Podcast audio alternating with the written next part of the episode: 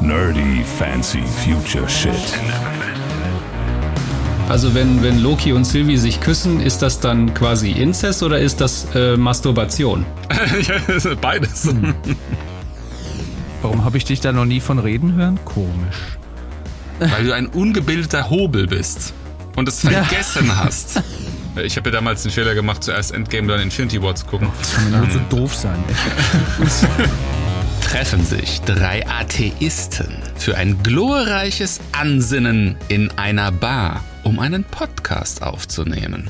Herauskommt dieser gemeinsame Gottesdienst des Schabernacks, genannt Nerdy Fancy Future Shit Episode 42. Scheiße, ich habe mich verlabert, ich mach's doch. Bitte nicht so schreien, sonst übersteuert es. Treffen sich drei Atheisten für glorreiches Ansinnen in einer Bar, um einen Podcast aufzunehmen. Herauskommt dieser gemeinsame Gottesdienst des Schabernacks, genannt Nerdy Fancy Future Shit Episode 42. Wir reden über die leider nur sechsteilige Serie Loki, die erste Hauptrolle für eben diesen im MCU. Und mit mir sind hier heute dabei der wundervolle, der einzigartige, der wunderbare, nicht Stefan, sondern Christoph. Ja, das war so klar. ja, schönen guten Tag. Äh, der unvermeidbare Stefan. Hallo, guten Tag. Und ich. Danke. Guten Tag. Hey, unvermeidbar, Hallo. Stefan. Er hat dich mit Thanos verglichen, also bitte. Thanos ist hey. aber tot und er hat seinen Kopf verloren. Ja, richtig. Zu Staub zerfallen. Und äh, das ist auch die perfekte Überleitung, denn äh, ohne jetzt zu viel vorzugreifen, wir haben halt jetzt hier den Auftakt für einen neuen Thanos bekommen. Ein neuer Bösewicht, der seine Schatten vorausschmeißt. Äh, denkt ihr, wir das für Thanos nochmal wiedersehen? Nein. Quatsch. Aber Stichwort Zeitreise, Multiversum. Multiversum bedeutet ja eigentlich, wenn man es mal ganz äh, ernsthaft durchexerziert, auch, dass jede mögliche Sache, die hätte passieren können, auch passiert ist und sich daraus ein neues Universum mhm. gebildet hat. Das bedeutet, es gibt unendlich viele Universen, in denen Thanos niemals gestorben ist. Oder zum Beispiel unendlich viele Universen, in denen es Thanos endgültig gelungen ist, das Halbuniversum hm. zu blippen. Ja, ja, gut, das sind ja, das wissen wir ja. Es gibt ja 14 Millionen und noch ein paar zerquetschte ähm, ähm, Möglichkeiten, in denen Thanos halt die Konfrontation in Endgame ja gewonnen hat.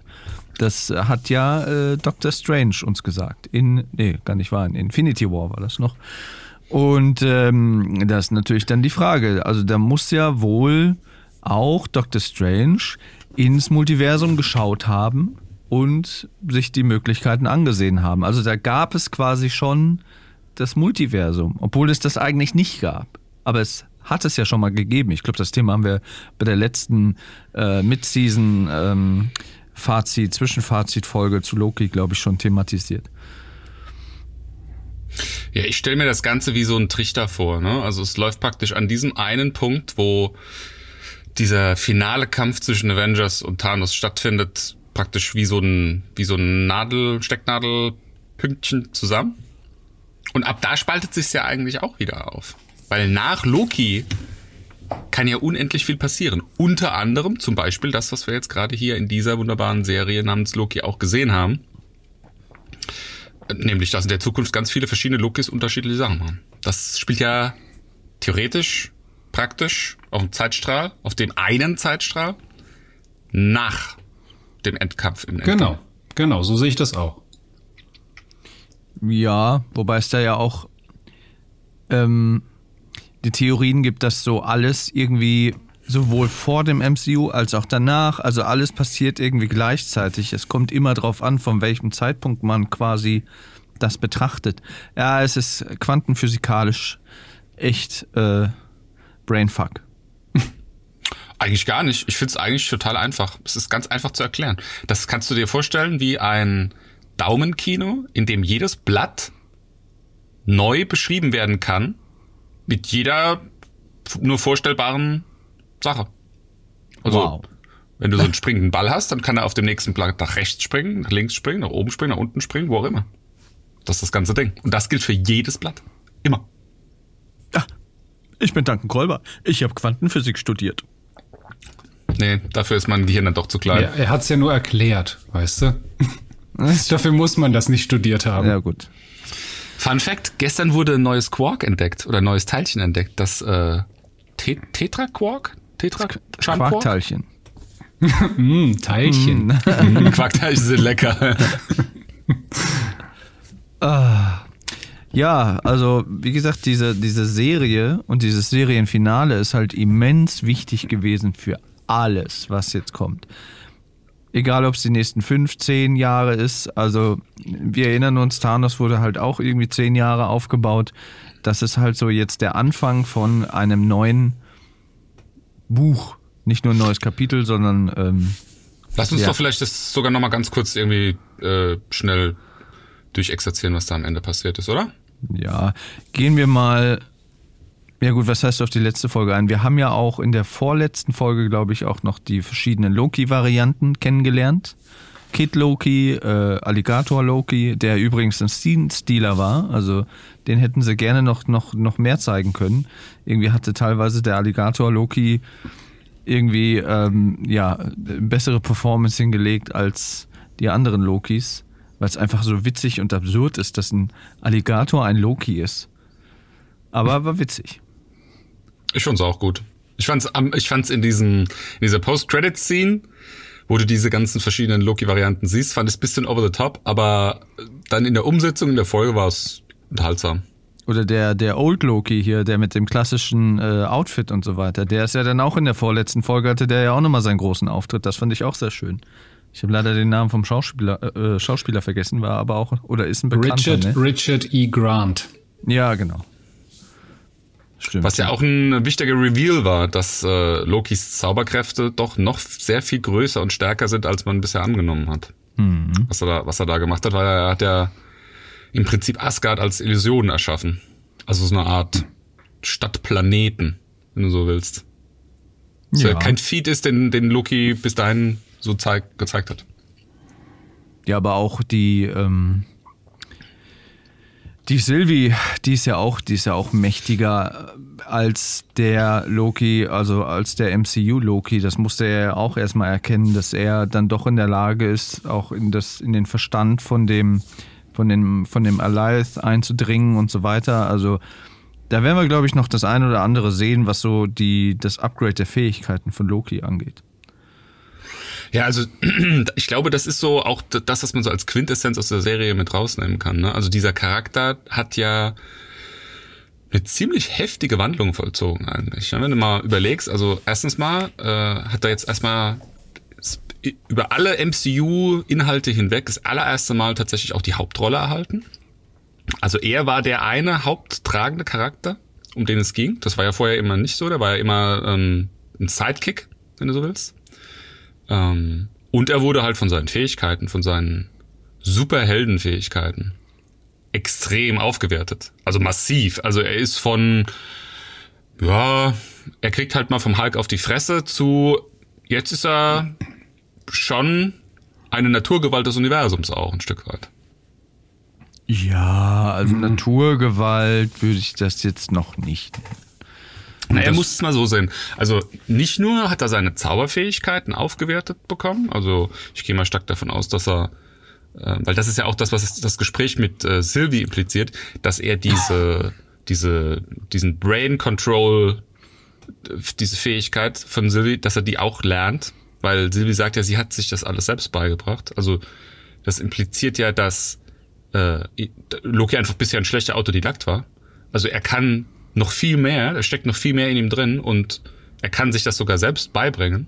Also gehe ich stark davon aus, dass er das kann. Das ist ja auch schon mal ziemlich heftig, weil im Prinzip hat er sowas ähnliches ja vorher nur mit dem Infinity-Stein hingekriegt, in dem Zepter. Das kann er dann einfach so durch anfassen. Und was du ja auch nicht vergessen darfst, das ist jetzt keine Superheldenfähigkeit per se, aber er hat ja jetzt ein ultimatives Wissen über die Zukunft aller, Unti äh, boah, aller Universen. Das ist ja eine unglaubliche Wahrsagerkugel. Ja gut, er muss erstmal gucken, wie er aus der Nummer wieder rauskommt, weil zum Staffelfinale sehen wir ja, dass alles ein wenig aus den Fugen geraten ist. Er ist ja nicht mehr in der TVA, in der er vorher war. Ne? Aber da kommen wir ja gleich noch zu, sicherlich. Ja, lass uns vielleicht nochmal ganz kurz über. Ähm, also, das ist ja das Witzige auch am, am, am Season Finale von der Staffel. Wir kriegen den neuen Antagonisten eingeführt und er wird, er wird nur so halb wirklich benannt, ne? Also eigentlich ist es Kang, The Conqueror, aber auch nicht wirklich. Ah, also da, ja, also das ist. Äh, also wir sehen ja den Schauspieler, der Kang the Conqueror äh, auch spielen wird. Aber er wird ja nicht nur Kang the Conqueror spielen. Denn es gibt ja von Nathaniel Richards ja ganz viele Varianten, was er ja auch sagt, so dass ganz viele von ihm kommen werden und so weiter. Da gibt es halt zum einen die Variante, ähm, ach, wie heißt der nochmal, der irgendwie Pharao in Ägypten ist. Mhm. Dann gibt es halt äh, Kang, den Eroberer. Dann gibt es den irgendwie noch als Geschäftsmann, vielleicht sogar im MCU, der quasi, ich glaube, äh, Tony Stark den Avengers Tower sogar abkauft. Ähm, das wird auch in, in, in, einer Szene in diesem, in diesem, in dieser Lehre, nee, nicht in der Lehre, sondern in dem, da hier in der, in der äh, Müllhalden-Dimension sieht man da auch so einen Avengers Tower mit diesem, mit diesem Kang mit Q geschrieben, Schriftzug auf dem Avengers Tower. Ähm, also der, der hat halt ganz viele Varianten. Und er, er hat seinen Namen natürlich nicht gesagt. Also er hat zwar gesagt, irgendwie äh, He Who äh, Remains, hat ja auch äh, Miss Minutes gesagt, er ist aber nicht He Who Remains, sondern er Immortus. Mit ein bisschen He Who Remains aus den Comics irgendwie beigemischt. Aber er ist die Variante von Nathaniel Richards namens Immortus, der quasi die Variante ist, auch in den Comics, der versucht, sich selbst und seine Varianten zu verhindern. Was er ja die ganze Zeit gemacht hat. Also er ist nicht Kang the Conqueror, sondern äh, er ist Nathaniel Richards in der Variante des mutmaßlich wahrscheinlich Immortus. Der in den Comics ja auch tatsächlich der Gegenspieler von sich selbst ist, also von Kang the Conqueror. Ja. ja es gibt ja, gibt ja wohl auch Comics, wo die beiden sozusagen direkt aufeinander treffen. Aber das äh, es ist schon ganz interessant. Also ich fand, es ist ein durchaus gelungener Teaser gewesen auf diesen Charakter. Ich finde den Schauspieler äh, auch richtig gut. Ähm, der hat da echt eine gute, gute Performance hingelegt. Mhm. Es wird halt nur spannend ja. zu sehen sein, wie er jetzt dann äh, Kang the Conqueror anlegen wird, weil der sich natürlich, ich denke, Grund, ne, nicht grundlegend, aber schon, schon sehr unterscheiden wird von, von dieser Art der Darstellung. Das hier war jetzt sehr komisch, sehr exaltiert, sehr überraschend, ne, so ein bisschen, bisschen goofy war, war, war das auch, aber ähm, und da jetzt da diesen irgend so einen düsteren, brutalen Aspekt da mit reinzuspielen. Ich glaube, da wird er viel Freude dran haben und ich bin halt, wie gesagt, sehr gespannt, wie, wie, wie sich das dann, wie sich das dann zeigen wird in, in äh, Ant-Man äh, Quantum Mania. Mhm. Wo es ja heißt, dass wir da, dass wir dann ihn ja sehen werden, ne? Ja, ja. Die Frage ist natürlich auch, mh, hm, ob wir quasi einen Kang sehen werden. Also gibt es einen Kang the Conqueror, der quasi ja, ich sag mal, eine Person ist, der irgendwie alles erobern will, oder wird es dann halt wirklich so sein, und so wurden wir es, so haben wir es ja auch angeteasert bekommen, wird es quasi viele verschiedene Varianten geben, die halt immer mal irgendwie Gegenspieler äh, sein werden, weil es gibt ja nicht nur Kang the Conqueror, sondern auch noch diesen Pharao, dessen Namen hm. ich vergessen habe, äh, und, und, und ganz viele andere äh, Varianten. Wobei ich glaube, in den Comics ist es so, dass er ja ein Nexus Being ist. Das heißt, ihn gibt es ja quasi nur einmal, der aber, ach, ich weiß nicht, das ist so kompliziert. äh, ähm, dass das, das quasi, wenn du, wenn du ihn tötest, dann ist er quasi besiegt. Aber ja. ich glaube nicht, dass sie es so lösen. Da wird es schon verschiedene Varianten geben und wie am Ende in, weiß ich nicht, fünf, acht, zehn Jahren in einem neuen epischen Finale ähm, er dann vielleicht letztendlich doch besiegt wird, das bleibt ja abzuwarten. Aber ich glaube, dadurch, dass er halt so eine omnipräsente Bedrohung ist und er quasi in so vielfältiger Art auftreten kann und wird, ist das, glaube ich, schon sehr spannend. Also ich glaube durchaus, dass wir äh, mehrere Versionen von ihm irgendwann mal sehen werden. Aber ich glaube, es wird schon sehr stark rausgearbeitet werden, dass es dann ein einer sein wird, der sich dann so als als Gegenspieler des im, im MCU dann in dieser in dieser nächsten Phase dann entwickeln wird. Ähm, da jetzt gerade auch mit Blick auf auf Quantum Mania, wenn du das dann, also du musst es ja irgendwie so erklären oder ähm, es wird ja so erklärt, wenn sich dann eben diese verschiedenen Varianten von ihm äh, entwickeln und sich dann auch gegenseitig begegnen, weil sie halt eben dieses Konzept des Multiversums erkennen und dann untereinander und dann bis dann eben dieser Krieg entfacht zwischen den verschiedenen Varianten, wo jeder ja dann versucht, seine eigene Zeitlinie zu, zu sichern, zu retten und gegenüber den anderen und die anderen zu vernichten sozusagen. Und da muss es ja an einem Punkt, wo muss es ja den einen Kang geben, der mhm. diesen ersten Schritt macht. Also der sagt, hey Leute, da gibt's ja so viele und hm, hm, und ich muss meine Zeitlinie muss ich retten. Also werde ich jetzt mal anfangen und die anderen mal kalt machen. Na?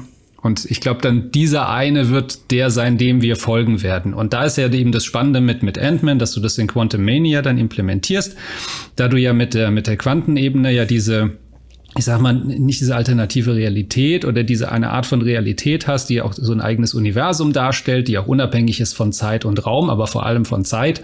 Und dass dort äh, dieser eine Kang seine, seine, ich sag mal, seine Basis, seine Zuflucht, seine Operationsbasis haben wird, von der er aus dann operiert.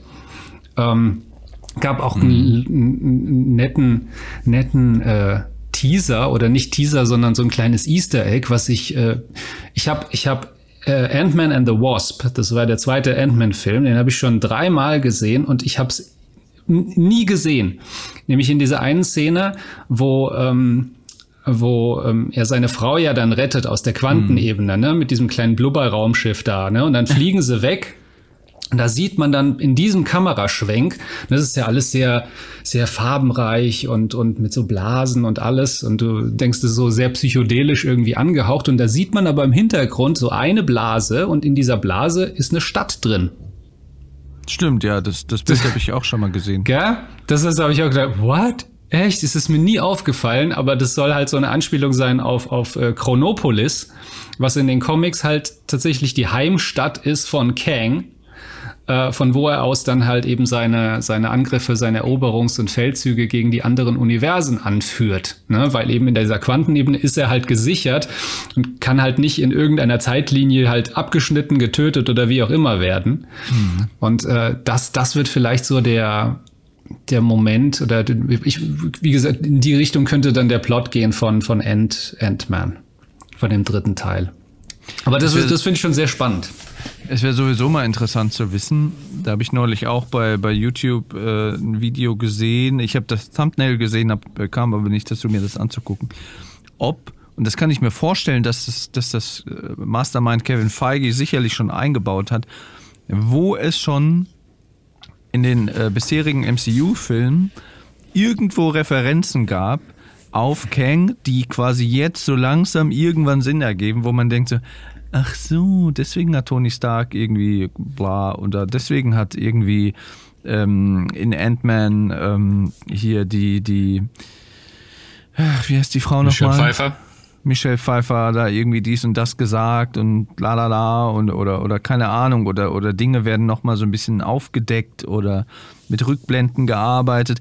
Also es würde mich nicht überraschen, wenn es da schon Referenzen gab, die halt so subtil waren, dass die erst Sinn ergeben, wenn sie vielleicht in späteren Filmen dann noch mal aufgegriffen werden. Apropos Subtilität, was ich an diesem Reveal von He Who Remains am Ende so ein bisschen, das ist einer der wenigen Dinge, die mir jetzt an Loki nicht so gut gefallen haben.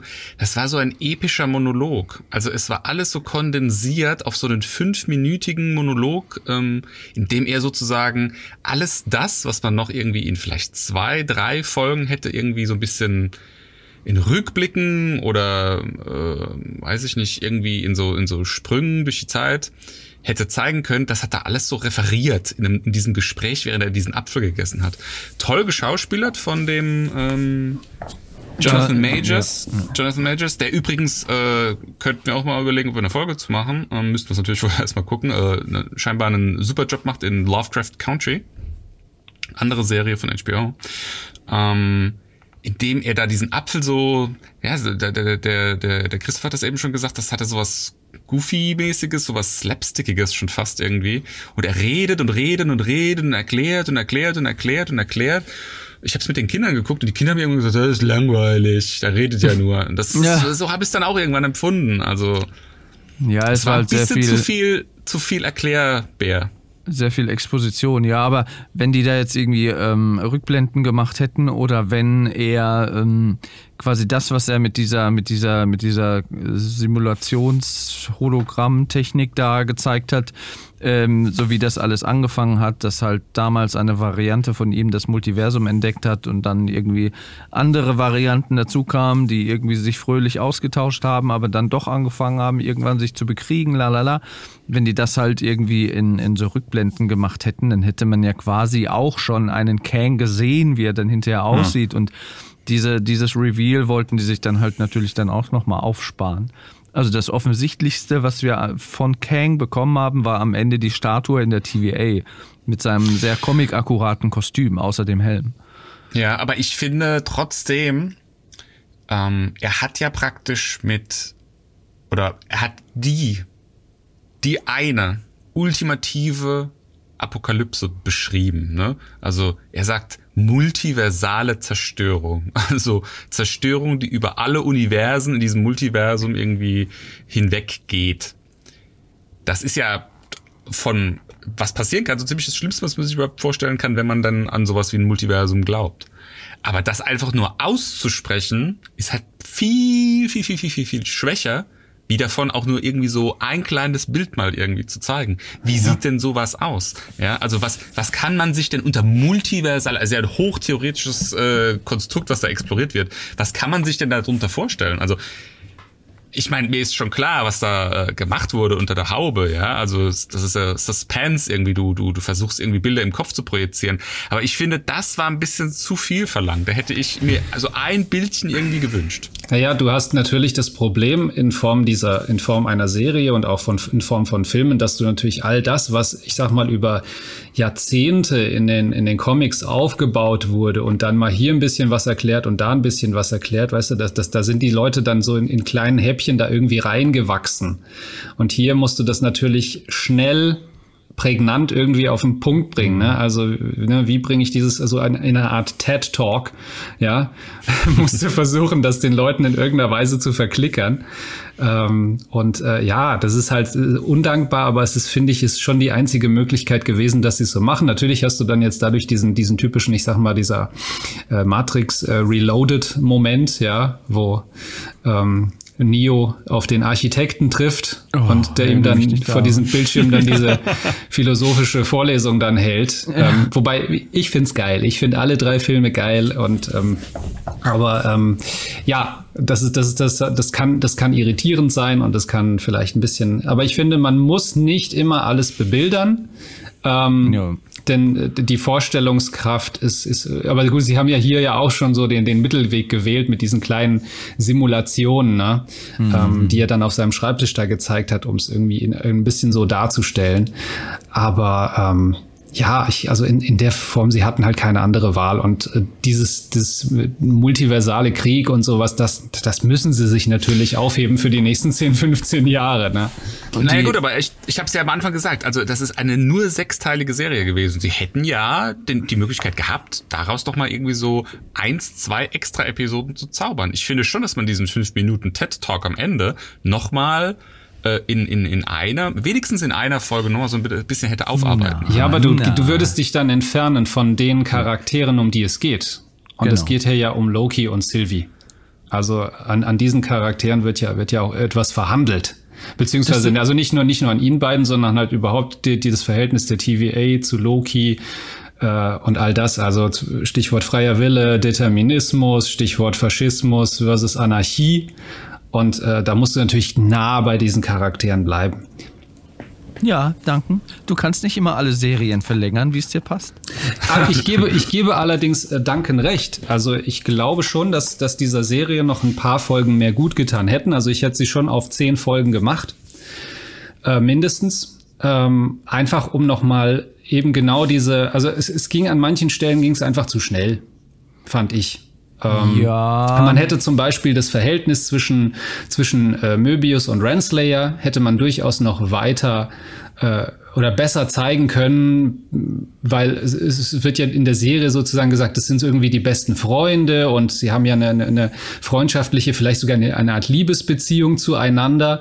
Und ähm, aber das wird halt immer nur so angedeutet und für eine kurze Szene oder zwei, lass es zwei gewesen sein. Ähm, aber es wird nie so richtig gezeigt, was sie, was sie miteinander durchgemacht haben und, und so weiter und so fort, weil dann umso mehr hätte das einen, einen emotionalen äh, Impact, äh, an Einschlag gehabt, nämlich der Moment, wo sie ihn hintergeht, wo sie ihn ähm, quasi ähm, äh, stutzt. Ähm, aber das, das, hat dann, das hat dann nicht so gewirkt, fand ich, für mich. Also das, da, da hat es ein bisschen gefehlt. Aber da muss Also ich, da muss ich aber auch sagen, ganz kurz dazu noch, ich habe lieber dann weniger Folgen und dann geht es vielleicht mal ein bisschen zu schnell, als dass ich dann feststelle, irgendwie Folge X und Folge Y waren jetzt irgendwie ein bisschen langweilig und nehmen irgendwie so das Tempo raus. Nee, Also- es, nicht, nicht mal das, aber, aber wie gesagt, das, also diese, in dieser Serie, da steckt so viel drin. Ja, ähm, das stimmt. Ähm, eben wie gesagt, du hast, du hast äh, diese, diese, diese äh, quantenphysikalischen Fragen, du hast, du hast hochphilosophische Fragen, eben genau dieses mit Determinismus und freier Wille. Äh, du hast äh, politische Fragen, eben Anarchie, Faschismus. Und das ist, ähm, das ist alles drin. Das steckt alles drin, aber das kann, das kann so beim, beim, beim einmal drüber gucken oder so, das rauscht an dir vorbei. Ähm, ich, also ich, ich muss auch sagen, das ist jetzt so eine, eine Serie gewesen, wo ich jetzt sagen würde, ich würde die mir jetzt gerade nochmal angucken. Eben genau wegen diesen Punkten, weil da werden auch in verschiedenen Dialogen, da werden so viele Sachen angedeutet und auch kurz angesprochen. Ähm, aber man hätte das noch durchaus länger machen können und vielleicht auch noch mit anderen Szenen oder, oder sowas nochmal noch mal ein bisschen klarer darstellen können. Aber ähm, an Auch- sich super. Also auch das Character Development von der Hauptfigur als solches in ihren beiden Ausgestaltungen, einmal als Sylvie, einmal als den, den Loki, den wir kennen. Also am Anfang hast du ja ähm, Loki oder Sylvie als The Big Bad, ne? der, der große Antagonist, von dem man noch nicht genau weiß, wer er ist und ähm, was seine Intentionen sind. Und dann geht das rasend schnell. Innerhalb von kürzester Zeit wird das praktisch ähm, ein Sidekick, äh, wird, ein, wird, wird ein Held, also ist dann gar nicht mehr der Big Bad als solches. Ähm, und also dieser, dieser, dieser, dieser Twist, der wird gar nicht so richtig schön ausgereizt in dieser Serie, finde ich. Das wird dann so fast schon ganz schnell abgehakt und weggewischt, weil einfach wenig Zeit war. Was aber einfach eigentlich eine, eine super schöne ähm, Wendung an der Stelle ja eigentlich war. Ja, auch dieses ganze Thema, dass Loki sich in sich selbst verliebt, dieser ultimative Narzissmus, der ja dann auch irgendwie sowas von Inzucht irgendwie dann mit sich bringt, ein Stück weit, ne? Weil die, die sich ja auch küssen. Und was passiert eigentlich, wenn man mit sich selbst Sex hat und äh, die Geschlechter halt so ausgerichtet sind, dass da tatsächlich auch äh, Leben dabei entstehen könnte. Also da, da stecken super viele Fragen drin. Also du hast am Ende fast mehr Fragezeichen als am Anfang. Eine, eine der wichtigsten Fragen, die wir ja noch klären müssen, ist das, was die, also wenn, wenn Loki und Sylvie sich küssen, ist das dann quasi Inzest oder ist das äh, Masturbation? beides. Ja, Se ja. Selbstliebe. Ja, ja, ich gebe euch auf der einen Seite natürlich recht. Ich meine, gut, wir sind natürlich jetzt auch so Freaks, die sich dann irgendwie nach jeder Folge mal irgendwie so ein paar Recaps angucken und immer mal was dazu lesen, warum, weshalb, wieso, welche Easter Eggs gab's da, la la la. Wer sich jetzt irgendwie nicht damit auseinandersetzt und dann einfach mal Loki guckt als, ja, ich guck mal eine Serie, da gebe ich, gebe ich dir recht, Chris, Christoph, dass da einige Dinge so an einem vorbeirauschen, ja. Naja, also wir kriegen ja am Schluss auch direkt prompt als Post-Credit-Szene die Antwort auf diese Frage. Es wird eine zweite Staffel kommen. Das ist ja das erste Mal. Ich weiß jetzt gar nicht, ob das irgendwo in, in einem, in einem, in einem Disney-Meeting, Ankündigung, was auch immer gesagt wurde, ähm, ob es das für eine andere Serie im, im MCU-Kanon Nee, oder MCU-Universum nee. gibt. ja, eben. Also dann ist das ja jetzt praktisch neu, dass wir von ähm, einer dieser neuen Serien jetzt tatsächlich auch eine zweite Staffel bekommen werden. Gut, und schon, und schon als, als Post-Credit-Szene. Also das war schon beschlossene Sache, bevor das Ding überhaupt erstmal draußen bei den Menschen war und klar war, ist das ein Erfolg oder nicht. Die Gerüchte gab es ja schon vorher, dass es da tendenziell mehr als eine Staffel zugibt, was ja auch Sinn macht, weil sich ja auch diese, diese, die Loki-Staffeln, wenn sie dann da sind, das ist ja quasi dann nochmal so die, so eine Rahmenhandlung zu den, zu den Filmen. Mhm. Also wir erfahren dann quasi durch die Loki-Serie, was eigentlich vielleicht so gerade Phase ist mit Kang, mit dem Multiversum und so weiter, während dann die, die Avengers sich dann ne, gegebenenfalls, wahrscheinlich werden es die sein, oder auch die Guardians of the Galaxy, wenn sich so die Heldentruppen formieren und eigentlich von noch nichts wissen. Also deswegen ist da quasi so eine, so eine Loki-Staffel hin und wieder mal, um sich da so ein bisschen mit Hintergrundwissen aufzuladen, auch nötig als das jetzt bei äh, Falcon and the Winter Soldier sowieso, weil die Geschichte ist eigentlich zu Ende erzählt. Und äh, Wonder Vision, wo es noch Sinn machen würde, aber da ist es so, bis auf Wanda, die ja Scarlet Witch ist, ja auch alles sehr geerdet. Also da, ich, ich bin mir nicht sicher, ob zum Beispiel der weiße Vision irgendwann da äh, etwas mit dem Multiversum an sich zu tun haben wird, sondern eher Wanda. Aber was das, wohin da die Reise geht, das werden wir ja auch erstmal in äh, Doctor Strange 2 erfahren, welchen Bezug sie zu diesem ganzen Multiversum und Nexus Being und Tralala haben wird. Ne? Also deswegen finde ich das schon äh, logisch und nachvollziehbar, dass sie sagen, hey, äh, für diesen, für diesen Erzählstrang, der jetzt einige Jahre gehen wird, brauchen wir irgendwie eine Serie, die sich sehr nah damit befasst, um auch damit nochmal die Leute so anzutriggern auf die kommenden Filme. Die zweite Staffel wird übrigens nicht mehr von äh, Regisseurin Kate Herron gemacht werden. Hat sie schon selbst gesagt, dass sie für die zweite Staffel dann nicht mehr mit dabei ist. Hm. Was ich super schade finde, weil ich finde, die hat wirklich einen tollen Job gemacht. Man kennt sie von äh, unter anderem der ersten Staffel von Sex Education. Auch eine mhm. ganz tolle Serie, die ich äh, toll gemacht finde. Mhm. Auch übrigens äh, das gleiche Thema wie bei Loki, bei Sex Education. Sie fängt unglaublich gut diese Stimmung ein. Also das, das gelingt ihr in, in Sex Education, gelingt ihr diese, diese äh, wir sind irgendwo in Großbritannien auf dem Lande Stimmung, die fängt sie super gut ein und ich glaube, das ist genau das, wofür sie ein Händchen hat, was auch diese Serie hier bei Loki so, so auszeichnet. Diese, dieses ganze Ambiente, also diese Welt, die sie da auch konstruiert hat für, für Loki, ne? also gerade so alles, was mit der TVA zu tun hat oder auch diese, diese, diese Retro 70er Jahre, 60er, 70er Jahre Ästhetik, über die wir in der letzten Folge auch gesprochen haben. Also all diese Komponenten, die sie da so miteinander äh, verschmelzen lässt, ähm, das ist, das ist einfach eine, eine tolle Fähigkeit, die sie da hat. Und das finde ich schon richtig schade, dass sie da jetzt bei der zweiten Staffel nicht mit dabei sein wird. Hm. Und ich hoffe, dass sie äh, Natalie Holt behalten, die ja die Musik beigesteuert hat. Mit diesen ganz sachten Streicherinstrumenten manchmal und den, und den Themas, die sie da oder Themen, die sie da so eingeflochten hat. Also die Musik bleibt mir da auch sehr, sehr positiv in Erinnerung, was die erste Staffel angeht. Ja, selbst die Musik ist ja äh, inspiriert von diesem, von dieser Thematik, äh, von dieser Retro-Thematik. Das ist ja äh, diese, diese Abspannmusik, die bei den Credits, wenn die Credits durchlaufen kommt, das ist ja so Synthwave. Ich glaube, da hatten wir in der letzten Folge auch schon mal kurz drüber gesprochen. Ne? Das ist praktisch 80er, also Musik, die jetzt gemacht wurde, aber halt nach 80er Jahren klingt.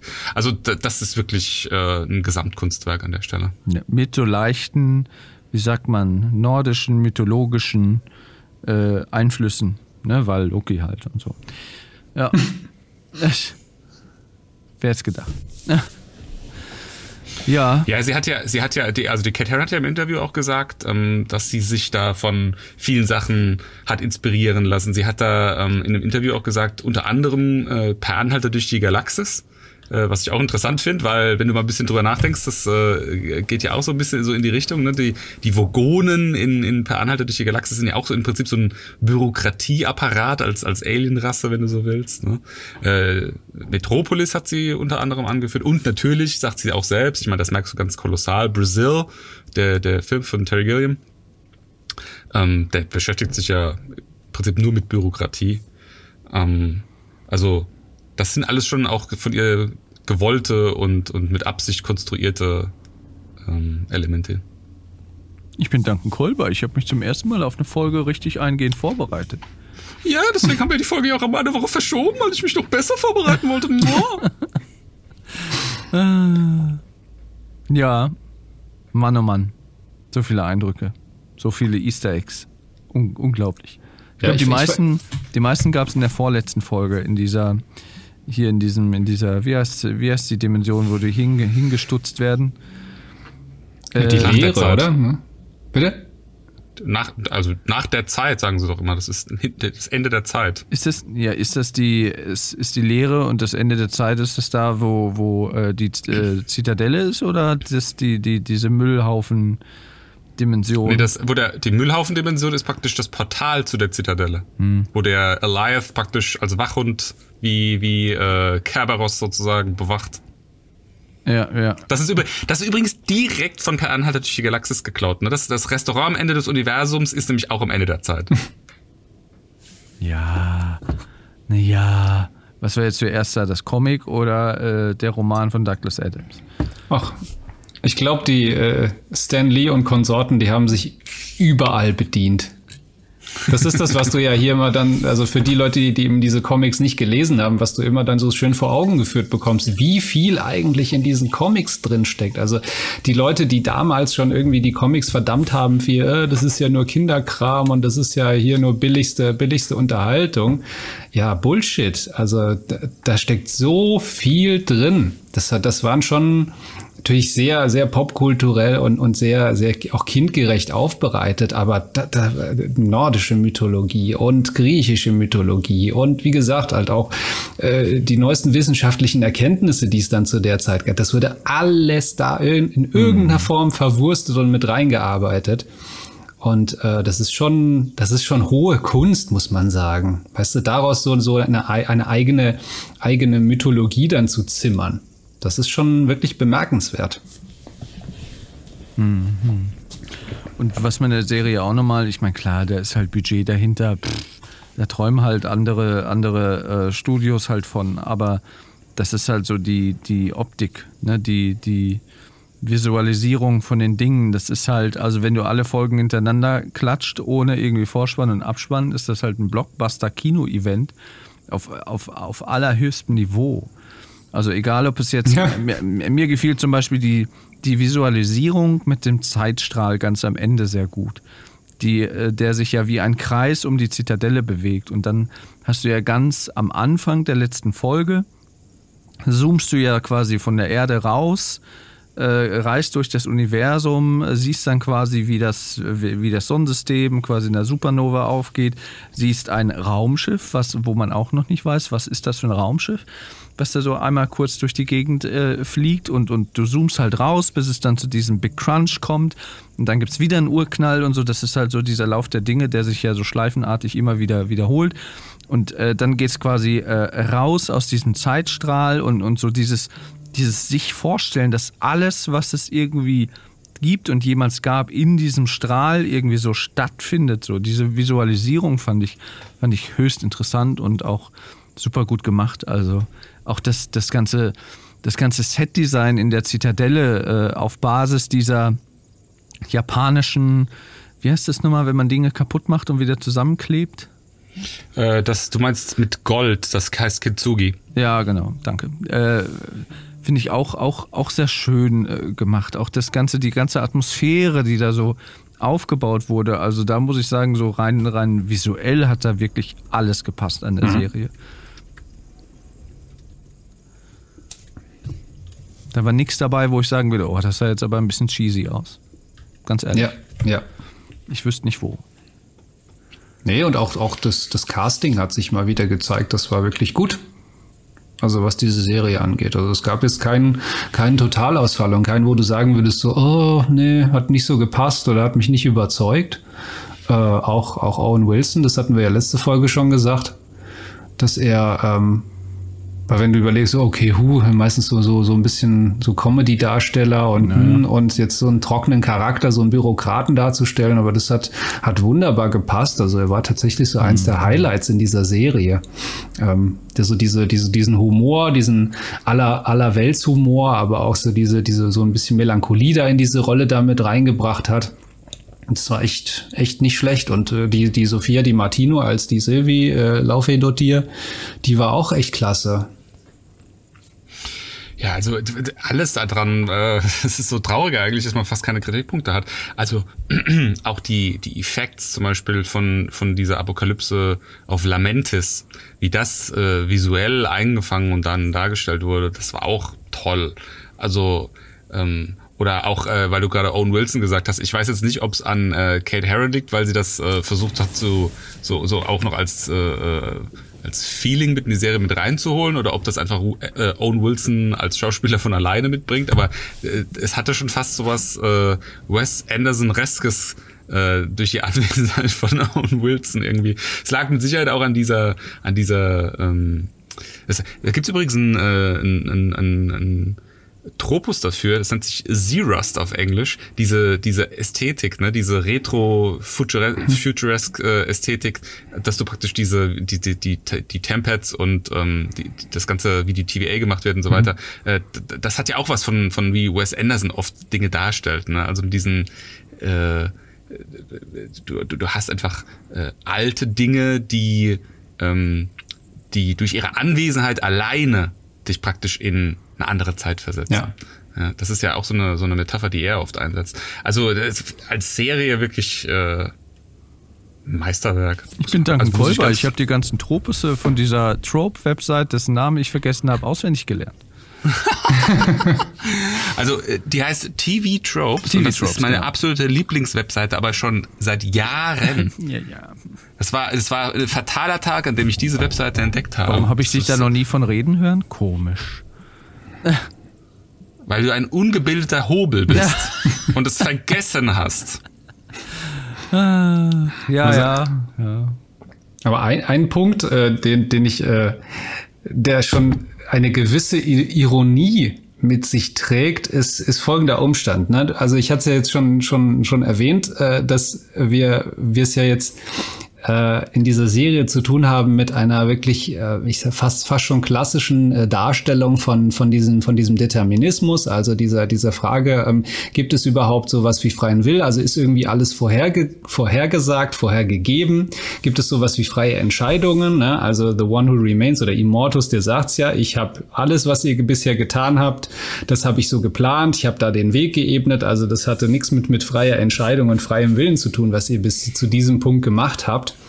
Und das, darum geht's ja auch der TVA, ja, dass sie eben solche, solche Abzweigungen oder so gar nicht zulassen will, sondern eben diesen einen Zeitstrahl so konstruiert, so organisiert, dass das eben, dass er in, in einer, in einer deterministischen Art und Weise vonstatten geht. So. Mhm. Und äh, Loki oder die Lokis innerhalb dieses, dieses Zeitstrahls oder auch innerhalb dieses Universums, die man, sind eine Manifestation von sozusagen von Chaos, von Anarchie, von einer Art von freiem Willen. Ähm, so, und diese Serie an sich, die, die schwingt natürlich auch das Fanal dafür, dass es, es, es einen freien Willen geben muss. Das Interessante ist, in der Psychologie und auch in der Neurowissenschaft ist man aber zu dem Punkt gekommen, dass man sagt, dieser freie Wille, von dem wir alle ausgehen, dass wir ihn besitzen, den gibt es so in der Form nicht oder er ist zumindest nicht nachweisbar. Mhm. Ähm, denn selbst äh, wenn wir denken, dass wir eine, eine Entscheidung mit im, im freien Willen treffen, ist diese Entscheidung innerhalb unseres Gehirns schon vorher gefallen. Also bevor wir überhaupt uns dessen bewusst werden, dass wir, dass wir eine Entscheidung treffen oder wir sie treffen, ist sie schon gefallen. Und das ist für sie dann auch so ein, so ein, so ein Hinweis darauf, dass das, also wir werden ja durch, durch auch ganz viele Faktoren von in unseren Entscheidungen bestimmt. Das hat, das hat soziologische, es hat auch neurowissenschaftliche, es hat sogar biologische Faktoren, die, die entscheidend sind. Also beispielsweise, wenn wir uns äh, vielleicht irgendwo in jemanden verlieben oder was auch immer, selbst das ist ja über, ist ja biologisch gesteuert über äh, bestimmte Pheromone oder was auch immer, die wir ja so nicht wahrnehmen. Ja, also da ist der freie Wille in dem Sinne ja auch ausgeschaltet wird. Aber die Vorstellung an sich, also die, auch dieser, oder man sagt, dass der, dass der Glaube an einen freien Willen, der uns Menschen eben durch die Evolution, durch die Entwicklung des Gehirns sozusagen eingegeben wurde, schon selber einen, einen Vorteil innerhalb der Evolution gegeben hat. Also sozusagen die Illusion, dass wir einen freien Willen haben, hat uns einen Vorteil gegenüber anderen äh, äh innerhalb der Evolution verschafft. So. Und ähm, eben das, darauf zielt auch diese Serie ab. Also Sylvie, indem sie ja dann äh, Immortus tötet und sozusagen das Universum befreit, ja, also den, den freien Willen und die freie Entfaltung ähm, dadurch ermöglicht, eben diese multiversale Aufsplittung. Ähm, darum geht's ja. Ja, und die sagt, das ist gut. Und wir wollen eben auch dieses, dieses Deterministische, was auch die TVA halt dafür sorgt und das, das innerhalb sozusagen einer, einer faschistoiden Ordnung. Ja, die TVA ist eine, eine faschistische Organisation durch und durch. Propagandaorganisation. Auch. Eben, sie arbeitet ja. mit Propaganda und so weiter. Sie hat eben diese, diese Statuen. Sie hat einen, der das Ganze sozusagen kontrolliert, der alles kontrolliert. Ähm, das, ist, das ist Faschismus pur. Ähm, und, und Sylvie als ein, ein Punkt oder die Lokis so als ein Punkt der Anarchie, die eben da, dagegen aufbegehren. So. Und am Ende erfolgt dieser Sieg. Also es erfolgt ein Sieg des freien Willens, ein Sieg der Anarchie. Ähm, und die Serie sagt, oh, das ist, das ist gut so. Das muss so sein. Und, und man sagt überhaupt, also äh, man muss immer dafür kämpfen, auch innerhalb von Gesellschaften, dass man den Leuten auch sagt oder dass die Leute auch dran glauben, dass es einen freien Willen gibt. Denn wenn Leute anfangen zu denken, alles ist determiniert, dann äh, das führt zu, das führt zu einem, das führt zu einem Gesellschaftszusammenbruch, weil dann keiner mehr, ich sage mal, für, für die, für die Konsequenzen seiner Handlung irgendwie sich verantwortlich fühlt, weil er sagt, mhm. ja, das ist sowieso vorgegeben. Also, das war, das, das musste so kommen, dass ich dem den Schädel einschlage. Ja. Aber ist das so, dass die Serie uns am Ende äh, naja. das sagt, dass das eine gute Idee wäre? Weil auch, auch da, das ist auch wieder ein Tropos, ne? Also the villain has a point. Also he who remains sagt, das ist keine gute Idee. Deswegen habe ich das unterdrückt. Und Loki selbst sagt, ja, äh, mach mal langsam, Sylvie. Äh, vielleicht stimmt das ja, was er sagt. Äh, vielleicht sollte er es lieber doch nicht machen. Und sie macht's dann trotzdem. Und dann ist ja das Fragezeichen. Das ist, da. das ist ja das Tolle an der Serie. Das ist schon ambivalent, aber es wird meiner Ansicht nach wird das schon durchaus klar. Also dieser Clash zwischen Loki und und ihr. Also ich finde nicht, dass Loki da unbedingt den, den, den Good Part einnimmt in dieser Geschichte. Weil er ist ja dann der, der sagen würde, okay, ähm, ich würde mich sogar bereit erklären, sozusagen den Platz von Immortus einzunehmen und dann hier als ordnende Kraft sozusagen weiter zu wirken, was, was auch irgendwie einhergeht mit seinem, mit seinem doch inhärenten Anspruch, irgendwie Macht auszuüben und mhm. mächtig zu sein. Ja, das ist er halt. Ja, und sie ist halt ganz anders sozusagen, also nicht sozialisiert, sondern ganz anders aufgewachsen. Ja, von Kindheit an war sie sozusagen gezwungen, äh, innerhalb von, von, was weiß ich, Apokalypsen aufzuwachsen und, und die hat halt ein ganz anderes, ganz anderes äh, Bild vom, vom Leben. Sehr vom, getrieben vom von Rache auch natürlich. Auch, ne? das, ja. das auch, ja. Aber das ist halt, das ist halt dieses, dieses Ordnende oder diese Ordnung, das ist für sie, das ist für sie, das geht nicht. Und sie sagt ja, das Leben muss, das Leben muss frei sein. Sie sagt ja auch diesen einen schönen Satz, das Universum will frei sein, darum erschafft bzw. manifestiert es Chaos ja, und, und in Form von Lokis. Ja, und ähm, ja, und ich, ich finde schon, dass DC, dass sie da den, den eigentlich den ein, einzig richtigen Schritt tut, indem sie eben genau dies beendet und dem Universum oder halt dem, dem, dem Leben sozusagen die Möglichkeiten gibt, sich in allen möglichen Varianten und Formen sich zu entfalten, weil es nun mal so ist oder so sein soll. Aber, und jetzt kommt, jetzt kommt die Ironie an dem Ganzen, natürlich, und da verlassen wir jetzt die Ebene des Filmes, natürlich musste das so kommen, denn Kevin Feige hat sich das so aus, also es muss so sein. also es war, also selbst das war keine freie Entscheidung im Sinne des, äh, äh des MCU, also des großen mhm. Konzeptes. Die Frage ist natürlich, wie hoch ist, die Frage ist natürlich, wie hoch ist der Preis, ne, der für diese Freiheit bezahlt wird, wenn das stimmt, was, wo, da, davon ist ja auszugehen, was ähm, naja. äh, Immortus halt, äh, nennen wir ihn mal Immortus. Naja, aber du, du musst halt überlegen, du musst halt überlegen, ja, natürlich, du zahlst natürlich immer ein, du, jeder, also jeder von uns zahlt einen Preis für Freiheit. Äh, du kannst natürlich, und das machen ja Faschis, faschistische äh, Organisationen oder der Faschismus an sich, der verspricht dir Ordnung und Sicherheit. Ja, und den bekommst du für den Preis der Freiheit. Wenn du zu einer bestimmten Gruppe gehörst. Ja, ja. wobei, ja, aber das ist dem Faschismus eigentlich in, äh, grundlegend, also es wohnt dem Faschismus grundlegend inne. Genau. Ja, und dann, ja gut, dann kommt natürlich dann noch eben dieses, äh, dieses rassistische äh, Menschenbild und so weiter und so fort. Aber der Faschismus an sich erstmal totale Kontrolle und dafür, also du, du überlässt ihm die totale Kontrolle über dein Leben und dafür bekommst du Sicherheit und Ordnung. Ne? Mhm. Und das tut die TVA ja. Ja, das stimmt, ja, ja. Die Frage ist ja auch, es gibt ja jetzt wie viele TVAs gibt es jetzt? Gibt es jetzt unendlich viele TVAs oder gibt es quasi die eine TVA, die jetzt quasi aus welchen Gründen auch immer von, von, von Kang irgendwie angeführt wird. Was ist da naja, los? es gab, es, also ich sehe das ganz klar. Es gab eine TVA. Das ist, das war der, der Grund, warum es eine TVA gab, damit es nur eine Zeitlinie gibt, dass alles nur einmal passiert, dass nichts abzweigt, auch keine TVAs in verschiedener Ausgestaltung. Das wurde aufgekündigt in dem Moment, wo Immortus durch Sylvia ermordet wurde. Und jetzt gibt es alle Abzweigungen an allen Stellen, überall auf dem Zeitstrahl.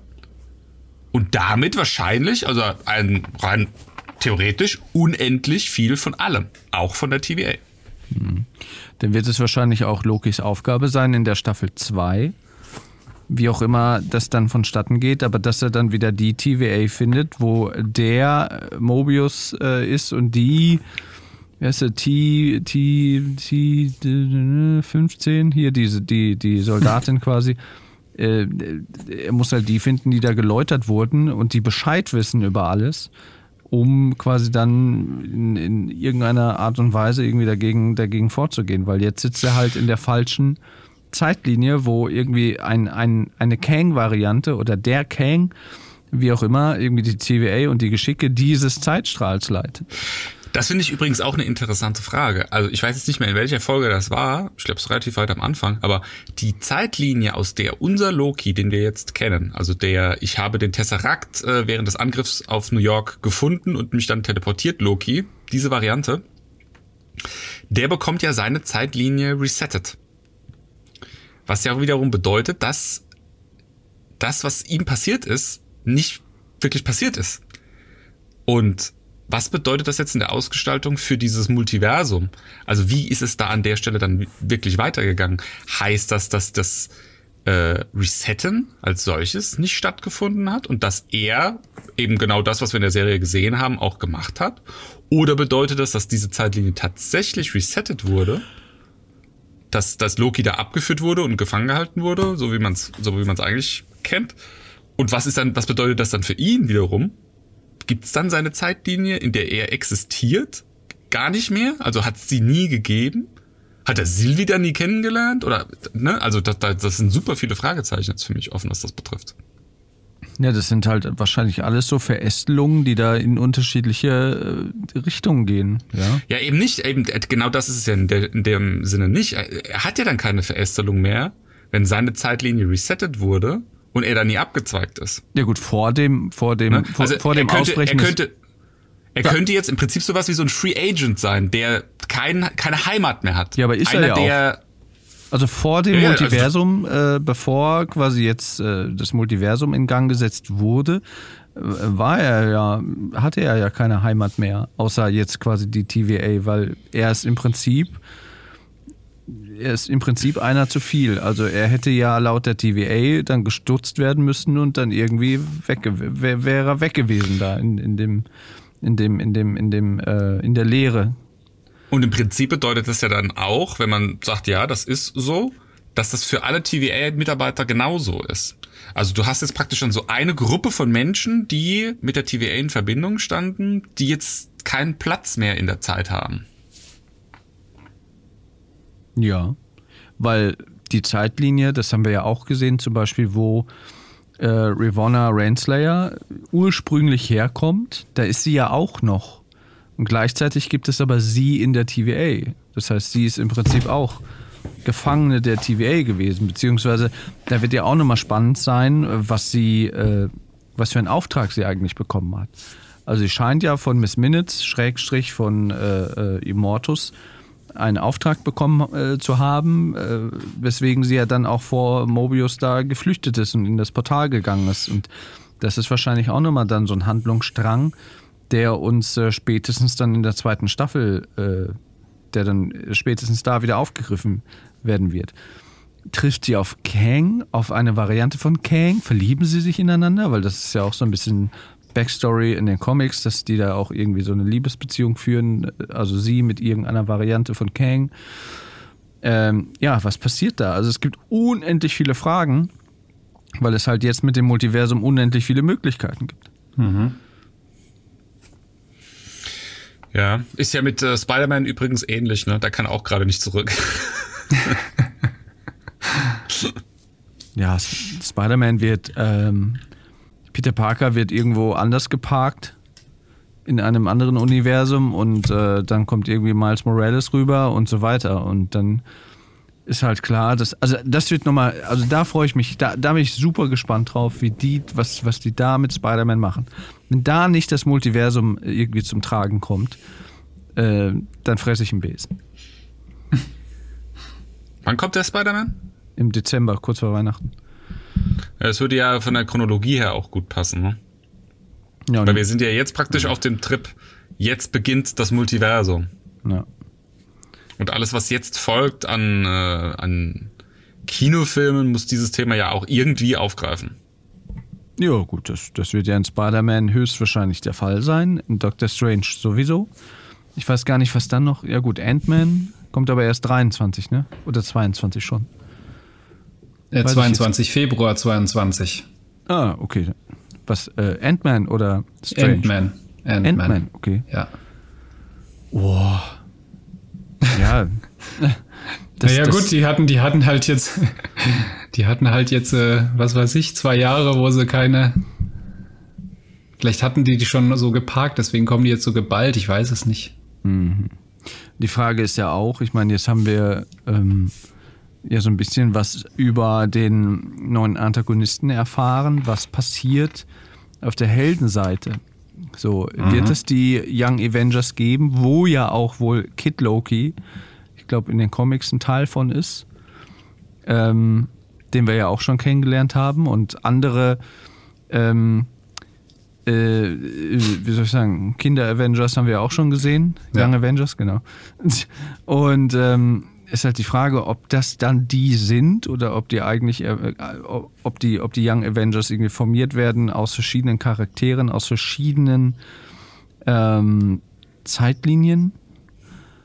Ah, Man darf gespannt sein. Und was passiert mit der alten Garde? Was passiert mit White Vision? Ja.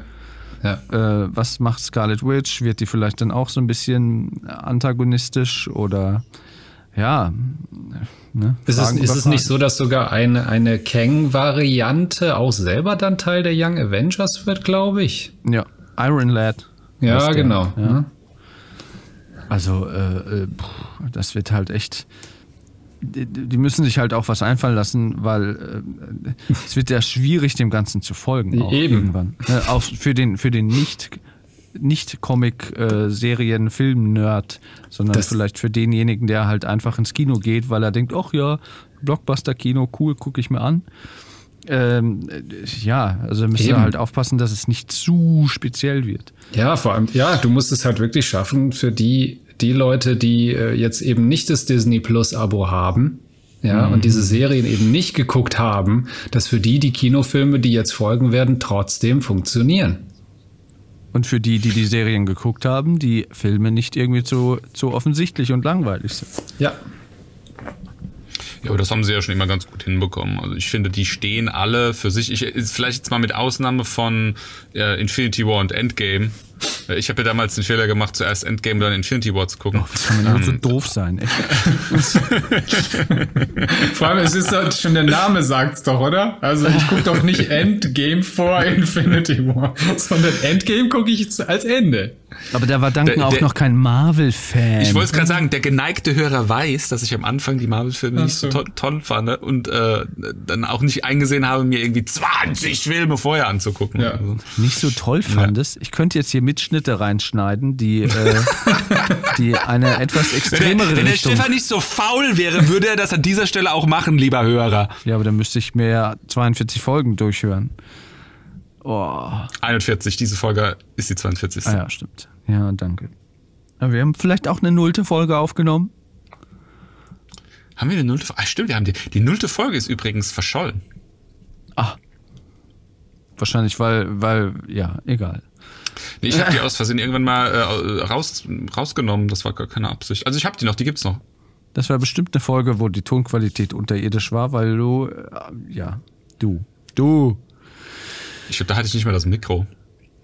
Aber wir kommen, äh, wir, wir machen gerade eine neue Zeitlinie auf. Gut, du klangst auch schon mit dem Mikro mal scheiße, weil du das einfach falsch rum montiert hast. Aber egal. Wir schweifen ab. ähm, ja, wie geht's denn jetzt weiter? Also ich glaube nicht, dass in Ant-Man Quantumania Ant-Man gegen Kang kämpft in äh, irgendeiner Art und Weise. Ich glaube, der wird da halt auftauchen und wird dann eher als, als ähm, wie heißt das nochmal, Teufel, wird da irgendwie vielleicht ein Dragon ins Rennen werfen. Ähm, keine Ahnung. Aber äh, was ich ja. mir, weil du es gerade sagtest, Christoph, dieses, dieses Chronopolis, Chronopolis, diese Stadt da im, im, äh, in der Quantenebene, das war kein Zufall, dass wir das da gesehen haben. Also das nee. muss eigentlich in diese Richtung gehen, zumal der Film ja Quantumania heißt und nicht irgendwie, äh, wir spielen in der Realität. Lass, lass uns mal ganz kurz, bevor wir jetzt was Neues aufmachen, lass uns noch mal ganz kurz zu diesem, ähm, zu dieser Komplexitätsfrage zurückkehren. Weil ich finde nämlich eigentlich, wenn du mal Loki losgelöst vom MCU betrachtest, das Schöne an dieser Serie ist eigentlich sogar, dass die super, super gut für sich allein stehen kann. Du kannst nichts vorher gesehen haben, siehst nur Loki und verstehst alles. Ja? Also du musst wenig Wissen über die Comics, über das MCU als solches haben, um diese Serie genießen zu können. Mm. Ja? Einspruch. Ja, würde ich auch sagen. Erzähl.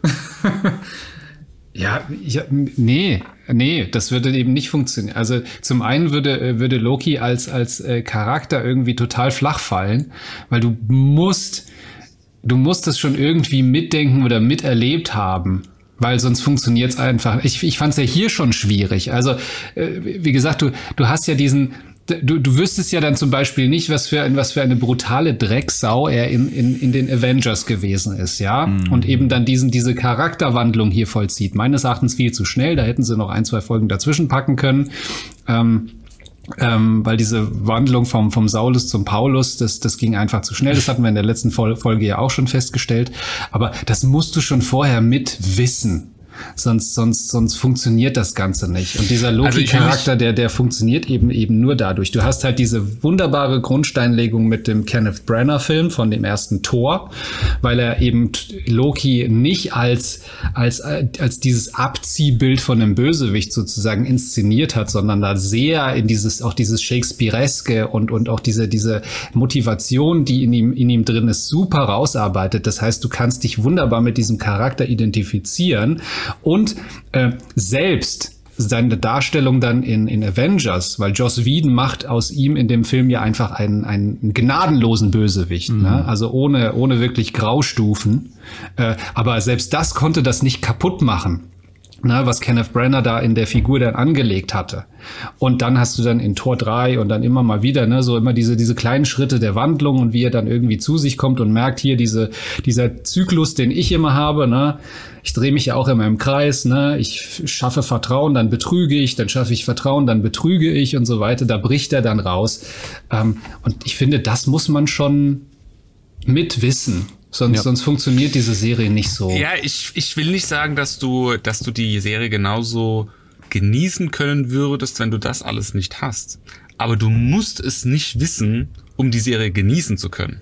Ja, also du hast halt praktisch mehrere Ebenen, auf denen du dieses äh, äh, diese Serie oder diesen, diesen, diese, diese Unterhaltung konsumieren kannst. Du kannst reinkommen als jemand, der überhaupt gar nichts weiß über Marvel, der auch überhaupt gar nichts über Superhelden oder sonst irgendwas. Du musst nicht mal unbedingt wissen, dass Loki so ein asgardianischer äh, Gott aus, aus dieser Mythologie äh, äh, der, der, der nordischen Götterwelt irgendwie ist der, der, der Film funktioniert rein auf dem Unterhaltungslevel eines, äh, ich habe jetzt gerade nichts zu tun, ich möchte mich gut unterhalten fühlen durch eine Serie, die jetzt nicht episch lang ist und ähm, die jetzt auch nicht einen zu hohen Anspruch an mich hat, dass ich mich irgendwie mit einem mit einem Kanon oder sonst irgendwas beschäftigen muss. Ja, wenn du als Nichtswisser über Marvel, über Comics, über das MCU hier reinkommst, kriegst du jemanden serviert, von dem du nicht viel wissen musst, um zu verstehen, wie er funktioniert. Ich gebe dir recht, dass du natürlich diese ganzen detailreichen Facetten, das Character Development und so weiter, das entgeht dir dann vollständig. Aber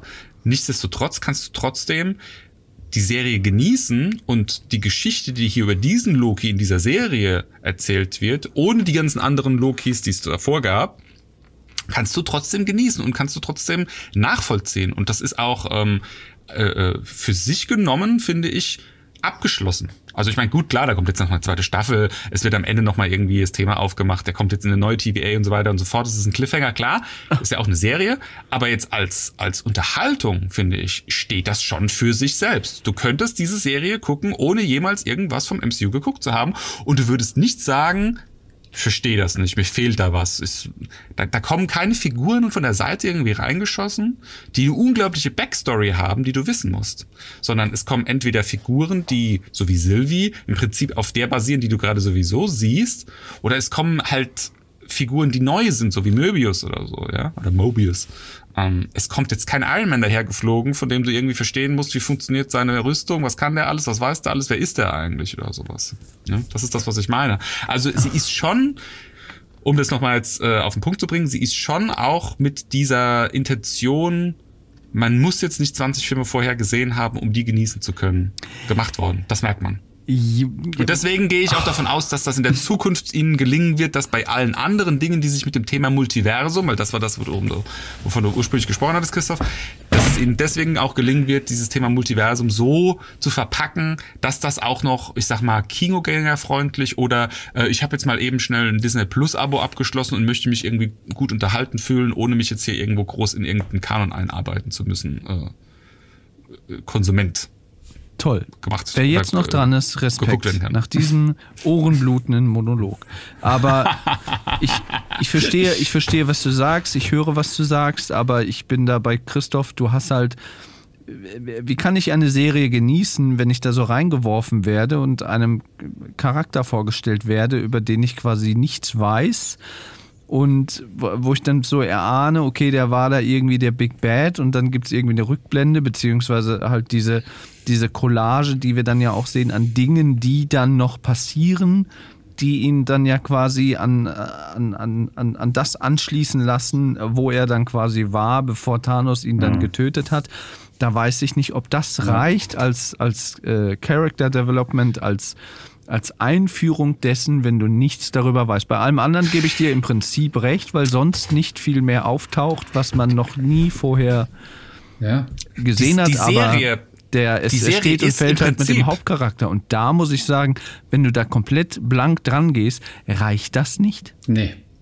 Zieh mal die sechs Folgen zusammen. Sieh das mal als ein äh, Konstrukt. Im Prinzip ist diese Serie als solches, das ist im Prinzip der Pilot für, keine Ahnung, nennen wir es mal den Immortus Kang the Conqueror Arc. Ja, das ist praktisch so wie der aller allererste MCU-Film für äh, für diesen alles, was nach Thanos kommt. Alles, was jetzt so praktisch ab Endgame bis jetzt passiert ist, ist praktisch so, ja, ne, hier WandaVision, Falcon the Winter Soldier und so weiter, das ist so, ja, die Nachwehen, sage ich jetzt mal. Das kannst du fast doch so zu diesem, zu diesem, zu dieser, zu dieser Phase, zu dieser Thanos-Phase dazuzählen. Und alles, was jetzt passiert, Loki, ist praktisch der Pilot zu diesem zweiten Arc. Und für diesen zweiten Arc musst du meiner Meinung nach nicht zwangsläufig, ich meine, es hilft natürlich immens und es ist natürlich auch äh, viel spannender, wenn du den vollständig konsumiert hast und alles weißt, was da passiert ist. Aber wahrscheinlich läuft so, dass du den zweiten Arc, der ist jetzt wahrscheinlich auch wieder auf so zehn Jahre oder sowas angelegt, dass du diesen zweiten Arc rein theoretisch ab hier gucken könntest und der wäre für dich so wie damals der erste Arc die Thanos-Phase sozusagen. Das glaube ich nicht. Als, als, als Konsument, der jetzt, sagen wir mal, du bist jetzt irgendwie 14, 15, 16 Jahre alt Ach. und fängst jetzt an, langsam ins Kino zu gehen, vorausgesetzt Corona ist jetzt demnächst irgendwann mal zu Ende. So, dann, dann beginnst du praktisch hier und in den nächsten zehn Jahren kommen diese ganzen Filme, die wir jetzt dann alle in der Zukunft besprechen werden. Und irgendwann ist auch der Kang the Conqueror Arc abgeschlossen. Und in der Retrospektive denkst du dann so, ja klar, es hat damals bei Loki angefangen. Ja, aber es, wär, es, es gibt ja nicht nur Loki-Serien jetzt, die das Thema aufgreifen, sondern es wird auch einen weiteren Torfilm geben, weiteren hier Film, da Film, das Film, Ant-Man, dies, das, haben wir schon hier Doctor Strange und so weiter. Da macht, macht es schon Sinn, wenn du weißt, wer sind diese Menschen. Also da, das, das halte ich für sehr, sehr weit hergeholt. Ich weiß, was du meinst, aber es wird halt auch noch viele Referenzen auf die Vergangenheit geben, viele Anspielungen auf irgendwie Thanos, so ja, damals als wir Thanos, la la la. Und dann denkt sich Ja, der die sind Zuschauer, immer so verpackt, dass du es dass du's nicht unbedingt brauchst. Diese, diese Infinity-Steine, die werden als, als, als Gewichte werden die benutzt für, für Briefpapier. Ja, das ist ein, das ist ein, das ist eine Referenz. Aber du musst sie nicht verstehen, damit die Serie trotzdem für dich funktioniert. Ja, Ja, die, gut. die, die Infinity-Steine vielleicht nicht, aber wie gesagt, diese, diese Charakterwandlung, die musst du verstehen, weil Stefan Ja. hat's ja gesagt, diese, diese kleinen Szenen, die Loki dann vorgespielt werden, eben wie er seine Mutter verrät, äh, wie er seine, wie, wie er stirbt. Ja, weißt du, wenn du nichts gesehen hast, dann denkst du ja, hä, warum? Wer sind die was Leute, macht denn, ja? Genau, was macht denn dieser große lila Typ da mit ihm? Warum bricht er ihm da gerade das Genick? Also, na, das, das fehlt dann einfach. Ja, ich sage ja, du kannst sie besser konsumieren und genießen, wenn du das kennst. Aber ich finde nicht, dass es zwangsläufig notwendig Nee, ist. aber ich glaube auch, ja, aber ja, das ist aber jetzt eine sehr, sehr theoretische Diskussion, weil, äh, sind wir mal ehrlich, äh, die Leute haben sich diese Serie alle deswegen angeguckt, weil sie eben Loki kennen und mögen. also das, Die Fans, das ist halt, na, um, ja, da bin ich nicht 100% bei dir. Die Fans, ja. Die, für die Fans, so auch wie für uns, ist das ja ein absolutes Highlight. Aber es gibt ja auch die Leute, die müssen jetzt einfach mit irgendwie paar guten Inhalten gecatcht werden, dass sie ein Disney Plus Abo abschließen, dass sich das Streaming-Portal für Disney lohnt. Und für die ist Loki mitunter vielleicht eine Sache, zu der sie jetzt keinen konkreten Bezug haben, weil sie sich jetzt einfach vielleicht in diesem MCU nicht so gut auskennen. ach, selbst das das nicht. wird den das wird denen im Feed dann irgendwie oben angezeigt, so als, was gucke ich als nächstes? Und dann gucken die das vielleicht, ohne dass sie den ganzen Kontext der 23 Filme vorher haben. ja, also nee, äh, ja, selbst, selbst die Leute, die jetzt nicht die Superfans sind, haben eine Vorstellung von, von Loki und was der ist und was der bedeutet. Also, ähm, das, das glaube ich nicht. Also du kannst, du kannst wirklich nicht aus einem davon ausgehen, dass Leute äh, bis jetzt hinterm Mond gelebt haben und nichts davon mitbekommen haben. Ja, gut, die meisten Ja. werden ihn kennen, da gebe ich ja recht. Aber wie gesagt, ich finde schon, dass man merkt, dass es mit dieser Intention auch ein Stück weit gemacht ist. Also da steckt schon der Anspruch auch drin, dass es für sich stehen kann, ein Stück weit. Das sehe ich definitiv so. Es kann aber auch sein, dass es Zufall ist. Nein, wobei Zufälle gibt's da. Nee, Zufälle Nee, gibt's bei Kevin Zufälle Feige. Es- Jetzt sind wir wieder beim Thema freier Wille. Ja, ja, okay. The one who remains ist in diesem Fall immer Kevin Feige. ja, genau. Das stimmt. Ähm, ja. Ach, es gibt so viel zu der Serie eigentlich noch zu sagen. Ich meine, wir haben jetzt nicht jede Folge auseinandergenommen, aber so grundsätzlich. Also, also um das nochmal auf den Punkt zu bringen, was ich gerade gesagt habe. Im Wesentlichen ist es ja eigentlich das, was Christoph sagt. Ne? Die Frage ist, gibt es, gibt es den freien Willen oder, oder, oder was ist die Natur des freien Willens? Worin besteht die? Und die Antwort, die diese Serie im Prinzip darauf gibt, ist praktisch diese, diese Heldenreise, in der diese Selbstfindung dazu stattfindet. Das ist das, was Loki da praktisch in diesen sechs Folgen vollzieht. Ne? Er wird mit dieser Tatsache konfrontiert, so, ey, es gibt für dich keinen freien Willen. Und dann sorgt er im Prinzip dadurch, dass er zu sich selbst findet, als Figur dafür, dass es am Ende so läuft, dass es dann doch einen freien Willen geben kann. Ob der dann wirklich da ist oder nicht, gut, das müssen wir jetzt irgendwie, muss jeder für sich ein Stück weit selbst entscheiden und wird auch vielleicht die zweite Staffel so ein bisschen thematisieren, aber das ist im Wesentlichen das, worum sich diese Serie dreht. Und das funktioniert auch gut für sich erstmal alleine, so als Thema, meine ich. Möbius sagt es ja sogar. Äh, er sagt ihm, du kannst entscheiden, was du sein willst. Sogar ein guter. Ja, der hat schon an ihn geglaubt. Der Möbius. Toll. Ja, aber Möbius ist ja noch da. Das, das, das wäre auch wieder für ein Sitcom, weißt du? Möbius und Loki. Und ihre Abenteuer in der TVA. Das kann ich mir echt gut vorstellen. Ja gut, erstmal muss Loki wieder die TVA finden, wo Möbius ihn überhaupt kennt.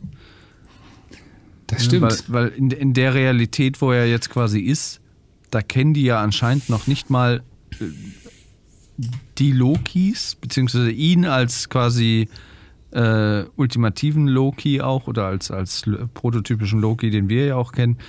Die denken halt, er wäre ein TVA-Analyst, ne? Da siehst du halt mal Das, das heißt ja eigentlich, er ist in einem Universum, in dem es nie einen Loki gegeben hat. möglich.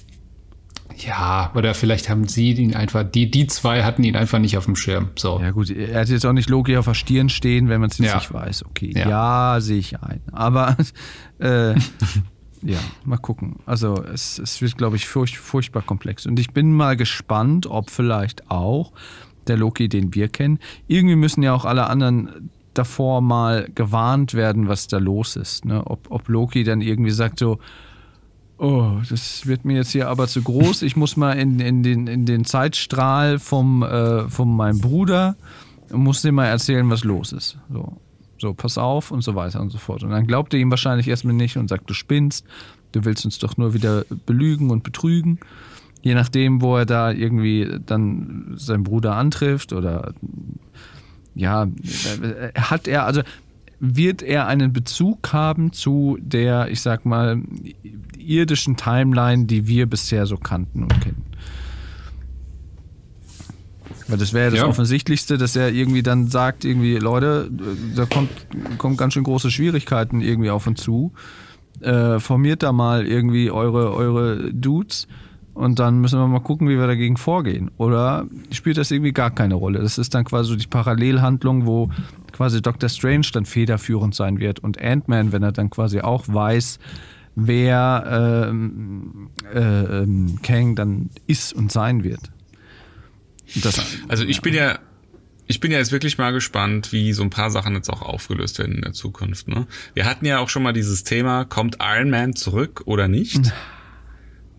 Ja, ich finde, das ist eine berechtigte Frage. Das ist eine ganz konkrete Frage, die sich ja auch in Kevin Feige und die ganzen Verantwortlichen jetzt für den MCU-Kanon sich irgendwie äh, jetzt selbst gestellt haben. eine ganz schön müssen. teure Frage. Eben. Wir machen, wir machen, ja, das auch, ja, das auch. Wir machen jetzt die Möglichkeit auf. Die Möglichkeit existiert jetzt. Das ist so. Es gibt jetzt unendlich viele Universen, in denen Iron Man nie gestorben ist.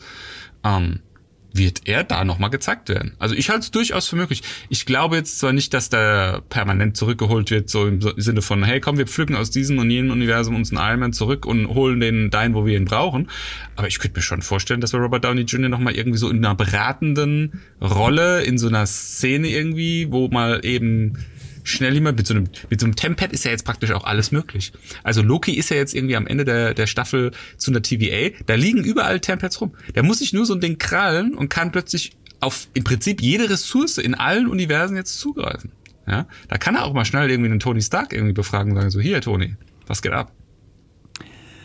Ich, äh, ich glaube, das wäre zu, zu, zu, zu, zu offensichtlich. Ich könnte mir vorstellen, dass, dass er vielleicht mal so eine Cameo-Rolle macht, wenn die dann in irgendeinem äh, Universum sind, wo er nie Iron Man wurde, wo vielleicht seine Eltern nie gestorben sind und er irgendwie ein ganz anderes Schicksal irgendwie ähm, äh, ihm ereilt ist und, und dass er da mal irgendwie auftaucht als Playboy, der von Tuten und Blasen keine Ahnung hat oder eine Version von Tony Stark, der sich nie mit diesem ganzen wissenschaftlichen Background irgendwie beschäftigt hat und einfach nur so ein Playboy ist, der dann mal so Stan Lee-mäßig mal vielleicht irgendwo auftaucht, weil er sagt, ja komm, ich hab da Bock drauf, äh, Kevin Feige, ich komme da mal äh, vorbei und halt irgendwie äh, ein, ein Gin Tonic irgendwie in die Kamera, den ich da trinke auf irgendeiner Playboy-Party, aber habe dann zu der Handlung irgendwie keinen Bezug. Das könnte ich mir schon vorstellen, dass so, ein, dass so ein Robert Downey da irgendwie mal Bock drauf hat. Aber ich glaube nicht, dass er irgendwo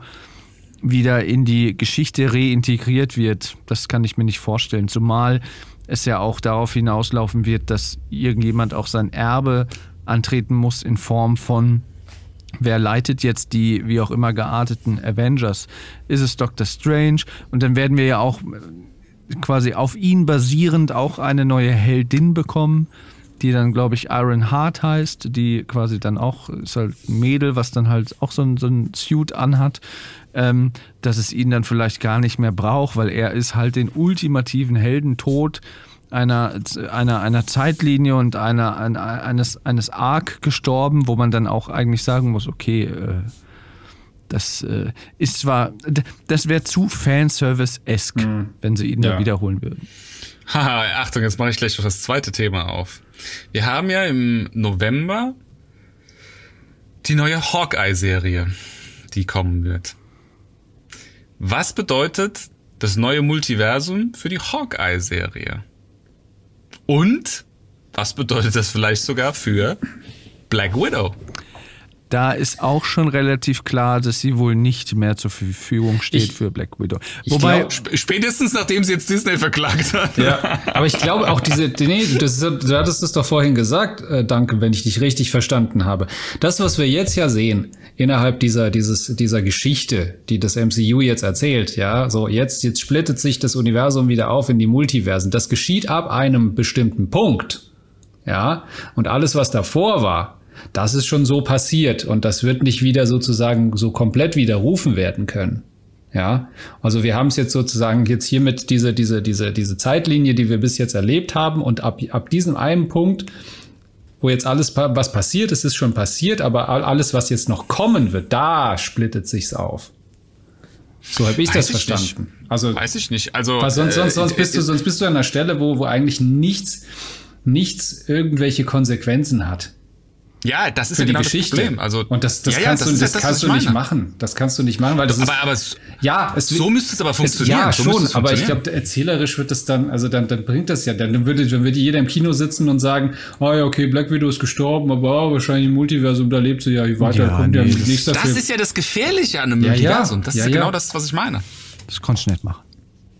Ich meine, gut, wir haben jetzt auch alle ähm, Black Widow, den Film jetzt nicht gesehen. Ähm, ob es da noch irgendwas gibt, äh, was vielleicht so multiversal relevant ist. naja, Äh, aber ich glaube, da geht es auch vorwiegend auch darum, die, wie heißt die, Jelena oder so? Die Schwester von ihr auch so, so ein bisschen zu etablieren und den Ja. Taskmaster als Antagonisten, wo ja auch quasi nochmal, wie gesagt, wir haben den Film nicht gesehen, aber wo es äh, wohl dahin geht, dass da so eine, so eine Gruppe von Anti-Avengers, so Suicide Squad-mäßig irgendwie aufgebaut wird durch die Ach, ich, ich habe den Namen vergessen. Von, von der Frau, die in Falcon and the Winter Soldier den US Agent, den John Walker da äh, rekrutiert hat, ähm, dass das damit irgendwie eine Rolle spielen soll, kann, wie auch immer. Ähm, ja, ist halt, ist halt rein spekulativ. Aber ja. wie du Nee, schon sagtest, nicht, ist nicht so ganz. Es ist sehr, es ist sehr, sehr in sich, in sich geschlossen. Das Mhm. Einzige, was das vielleicht so ein bisschen antießt, ist eben die neue Serie, die Hawkeye-Serie. Aber Ja. ansonsten ist das, ist das sehr in sich geschlossen. das ist ja, glaube ich, auch. Aber die Hawkeye-Serie ist chronologisch gesehen nach Loki oder, oder ist äh, auch so ein Rückblick? Also es ist nach, nach Infinity, äh, nach, also nach Endgame, glaube ich. Okay. Die Frage ist ja auch, was ist nach Loki? Was spielt nach Loki? Wo spielt, wann spielt Loki? Wo spielt nach Loki? ja, also das. Naja, Loki spielt ja theoretisch. Äh, Das finde ich übrigens auch eine interessante Sache. In, in, in der Serie selbst ist es ja so, dass die, die, äh, die Abzweigungen, das wird, glaube ich, auch an einer bestimmten Stelle sogar gesagt, die müssen immer in Echtzeit sozusagen bearbeitet werden von der TVA. Wa- Was ja ähm, nochmal so eine interessante Komponente mit reinbringt. Ähm, rein theoretisch ist das ja ab dem Battle von New York. Also eigentlich zu äh, dem ersten Avengers-Film. Ja, aber die TVA ist ja quasi, da funktioniert Zeit ja nun mal anders. Also er kann ja von dort aus überall hin. Also ja, für ihn spielt es ein paar Wochen nach, nach New York. Aber eigentlich, ja, wo, wo spielt das? Das ist halt die Frage. Ne? Spielt es ganz am Ende der Zeit? Äh, Spielt es ganz am Anfang? Also es, es, es, es kommt wahrscheinlich auf den, auf den auf die Perspektive des Betrachters an, wann diese Serie spielt. Und ich glaube nicht zu sagen, dass die irgendwie äh, genau nach dem Film oder nach de der Serie spielt. Das ist, dafür, ist die, dafür ist das ganze Thema zu komplex, um das irgendwie zu beantworten, weil im Prinzip kann ja Loki überall einsteigen. Vielleicht ist es auch einfach so, dass diese Verzweigungen immer existiert haben, dann durch Immortus unterdrückt wurden, dann gab es nur noch diese eine und dadurch, dass er jetzt wieder weg ist, gibt's wieder alle und das von Angebin, äh, Anbeginn der Zeit an. Es gibt ja auch Und dann diese. spielt's, dann spielt's ja eigentlich keine Rolle, wann. Es gibt ja auch die Theorie, dass halt alles in so einem unendlichen Loop ist. Also vom Urknall zu diesem Big Crunch, dann wieder Urknall und so weiter. Und dieser He Who Remains aus den Comics, der ist ja quasi der, weiß nicht, letzte und erste Direktor der TVA, der quasi auch dann die Zeithüter irgendwie erschaffen hat. Äh, und so weiter und so fort. Und dann ging die ganze Geschichte von vorne los und dass es halt immer in so einem Loop ist.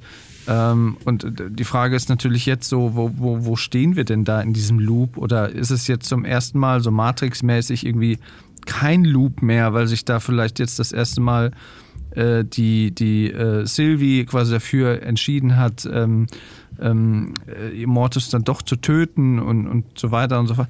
Also das ist, das sind halt alles noch so Ausmaße, dass wenn man darüber nachdenkt, man wahnsinnig werden könnte. Ähm, schwer zu sagen.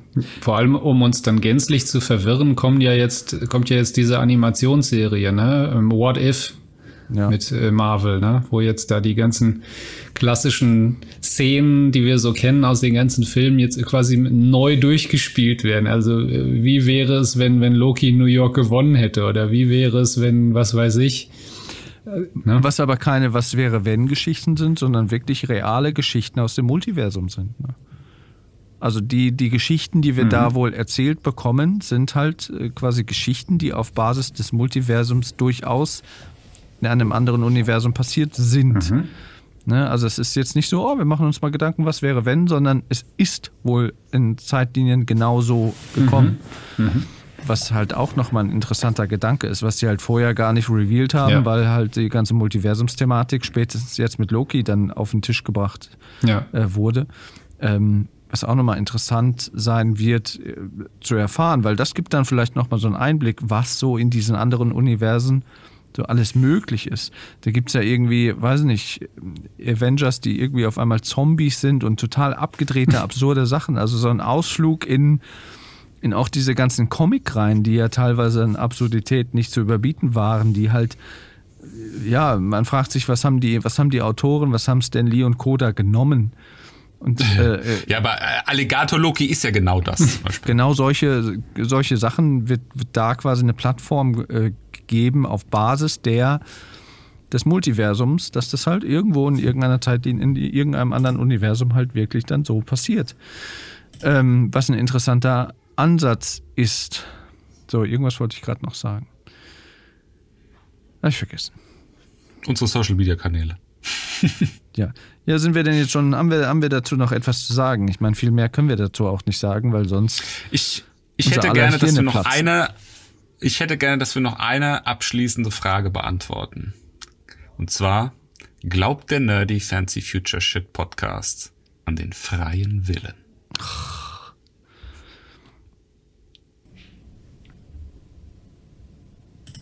Stille. Wir, wir, wir, müssen an ihn glauben. Danke. Ja. Naja, also man könnte ja zum Beispiel auch sagen, Gehen wir nochmal in die Quantenmechanik. Oh. und das ist ja, und das ist ja jetzt kein Science Fiction. Das ist eine real existierende Wissenschaft mit realen Erkenntnissen, die man auch auf die Realität anwenden kann. Also du kannst zum Beispiel, das wurde schon äh, experimentell gemacht, äh, Sachen miteinander verschränken auf der Quantenebene und dann können die unabhängig davon, wie weit die auseinander sind, können die praktisch den Zustand des jeweilig anderen kennen und auch eben entsprechend manipulieren. Und das ist ja im Prinzip genau die Frage, die wir uns hier jetzt stellen. Kann irgendwas irgendwo anders Einfluss auf das haben, was hier und jetzt ist? Und da, darauf lautet die wissenschaftliche Antwort erstmal prinzipiell ja, mit einem sehr hohen technischen Aufwand, auf einem sehr experimentellen äh, Laborniveau irgendwo bei einem Forscher, ja, ja, das geht. Hier haben wir es jetzt natürlich mit Science Fiction zu tun, das ist Unterhaltung und Popkultur und alles weiter und so. Aber eine, trotzdem wirft sie die berechtigte Frage auf, kann das so sein, dass es irgendwie das von außen aufoktroyiert geben kann? Also wenn man irgendwie Quantenverschränkungen irgendwie machen kann, gibt es ja vielleicht sogar auf einer anderen Skala, die uns jetzt noch gar nicht bewusst ist, die wir nicht entdeckt haben. Wäre ja möglich. Und jeder Quantenphysiker, der uns hier zuhört, denkt, was labert der? Was labert der für ein Scheiß? Tja, naja, du, du, musst, du musst vielleicht differenzieren. Also ähm, klar, du kannst, du kannst zu der Erkenntnis kommen, dass irgendwie, äh, wobei das schon extrem fatalistisch wäre, weil du dann sagen würdest, äh, es ist egal, was wir tun. Na? Ja, alles ist vorherbestimmt. Insofern ist, ist, äh, ist auch alles, was wir tun, sozusagen von einer gewissen Belanglosigkeit äh, gekennzeichnet. Aber äh, nein, du kannst nämlich auch sagen, dass auf der, auf der Ebene des äh, menschlichen Handelns, dass da kein unabänderliches Schicksal ist. Denn du kannst, äh, also in der Theorie, gut, da sind wir unfrei, da ähm, eine absolute Freiheit, also diese absolute Freiheit und, und die totale Unabhängigkeit ist vielleicht eine Illusion, aber ähm, unsere Taten, das, was wir tun, das hat immer Konsequenzen. Das hat entweder positive oder es hat negative Konsequenzen. Und ähm, in, insofern gibt es dann halt diese, diese Entscheidungsfähigkeit. Immer. Eine andere Herangehensweise, das ist jetzt eher philosophischer Natur, finde ich, wäre zu sagen, fehlt uns vielleicht als Menschen einfach das Verständnis oder auch die Wahrnehmung dessen, wie das Universum tatsächlich funktioniert. Also ja, das, Ja, Multi ja. Das, ja, Natürlich. Das Multiversum als solches ist ja jetzt keine Erfindung von Loki. Das ist auch ein wissenschaftlicher Ansatz, eine Theorie, die man jetzt natürlich nicht beweisen kann, weil, wie gesagt, da fehlen uns jetzt die Mittel und die Wege dazu. Aber das ist eine Art, wie man ähm, da alles um uns herum erklären kann. Ja? Und wenn man das mal ganz kurz annimmt, dass es tatsächlich ein Multiversum gäbe, vielleicht ist es einfach nur die Wahrnehmung, wie der Mensch Zeit definiert. Weil im Prinzip ist es ja eigentlich so wie so ein, wie so eine, wie so ein unendlich großer Raum, in dem sich Dönerfleisch überall gleichmäßig verteilt hat. Und Zeit ist einfach nur der Spieß, den du durch dieses Fleisch auf irgendeiner Achse durch diesen Raum durchsteckst. Und abhängig davon, wie der Winkel von diesem Spieß irgendwie durch diesen Raum kommt, hast du halt ein anderes gearteten Dönerspieß. Und das ist das, wie wir die Zeit und das Universum dann letzten Endes wahrnehmen. Das Dönerspieß-Universum. Das Döner, die, die Dönerspießquanten. Ja, wobei, Ebene. wobei da natürlich auch immer dann mit einherspielt, dass die Zeit, dass man, dass die Zeit ja an sich auch keine, keine Konstante ist. Also, ja. Auch das, was wir, Ja, vielleicht- auch, auch uns, unsere Wahrnehmung von Zeit. Also Einstein hat gesagt, Zeit ist relativ, ja. Aber was meint er damit, ja? Ähm, unsere Wahrnehmung von Zeit an sich ist ja auch, auch äh, äh, extremst subjektiv. Äh, man muss ja nur vergleichen, wenn, äh, nimmst du eine Stubenfliege, wenn du das mal vergleichst oder einen Vogel, was die für, also für die läuft Zeit und das hat ja auch mit, mit, mit, der, mit der Geschwindigkeit, wie, wie unser Gehirn ja äh, Reize verarbeitet, das, das hängt damit extremst zusammen. Äh, das beeinflusst die Wahrnehmung von Zeit sehr. Eine Fliege kann extrem schnell Reize verarbeiten. Deswegen kannst du sie auch nicht so schnell fangen. Weil für sie sieht, wenn du da mit der Hand kommst und sie totschlagen willst, das sieht, für sie sieht das aus wie für uns in Zeitlupe. ne? Deswegen kann sie abhauen. Deswegen kannst du aber auch fliegen, das ist ein guter Tipp für den Alltag. Wenn du Fliegen fangen willst, musst du immer ganz langsam dich nähern, weil langsame Bewegungen nehmen sie halt nicht wahr. Und von Das ist- hinten. Und Das von ist- hinten, ja. genau. So, aber auch bei Vögeln, ja, das Gehirn arbeitet halt viel schneller und insofern ist das, was sie, was sie als, als Zeit oder als Ablauf von Zeit wahrnehmen, das ist für, wie für uns Zeitlupe. Schon Also krass. was, was, Achtung, was ist Zeit? Jetzt gebe ich euch, jetzt gebe ich euch den ultimativen Tipp, um Fliegen zu töten. Ihr könnt im Internet, könnt ihr so kleine Miniatur Schrotflinten kaufen. Die befüllt man vorne mit Speisesalz und dann kann man die Mücken mit den Speisesalz-Schrotflinten erschießen. Was? Kein Witz. Ja gut, aber dann hast du Toller überall die Filler. Salzkörner rumliegen. Wow. Das stimmt. Und Totfliegen. Zerfetzte Fliegen. Das ist Aber schon Ding. gewürzt. Ja,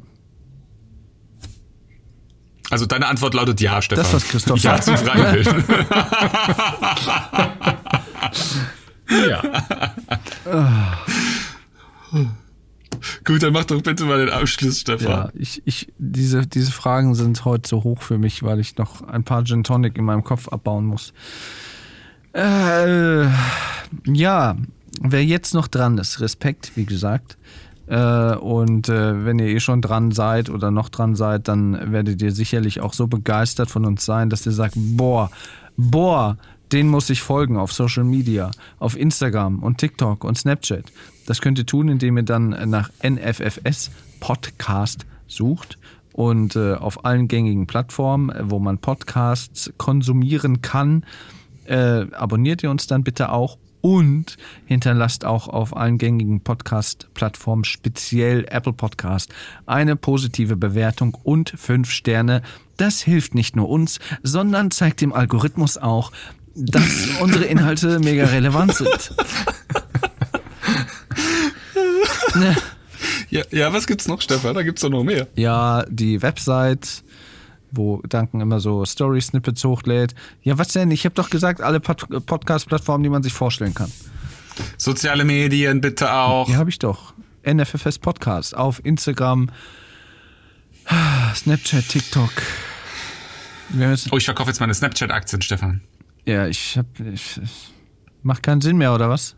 Nein, weil sie jetzt so hoch Nö, ich sind. habe jetzt, ich hab jetzt einen guten Euro gemacht. ja, cool. Ah, alles Kapitalistenschweine.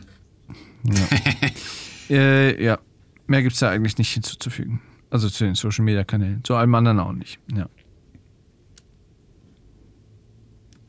Wunderbar. Ah, äh, äh, stopp. Sind wir dumm.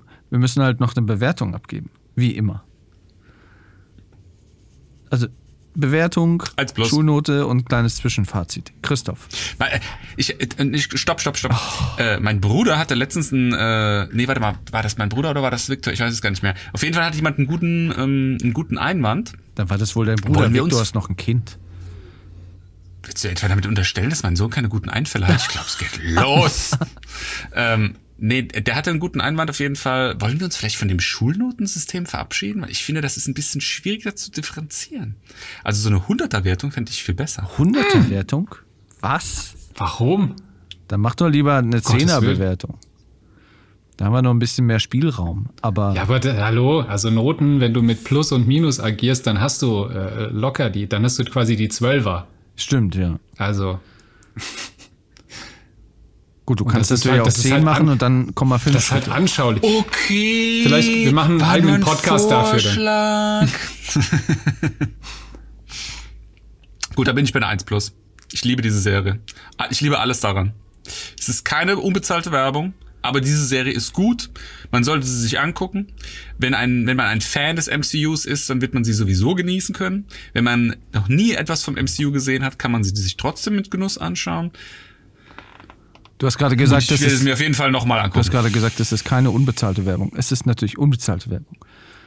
Wenn es keine unbezahlte Werbung Äh. wäre, dann würden wir ja Geld dafür bekommen. Nein, nein, nein, im Prinzip, ich wollte damit sagen, es ist gar keine Werbung, auch keine unbezahlte.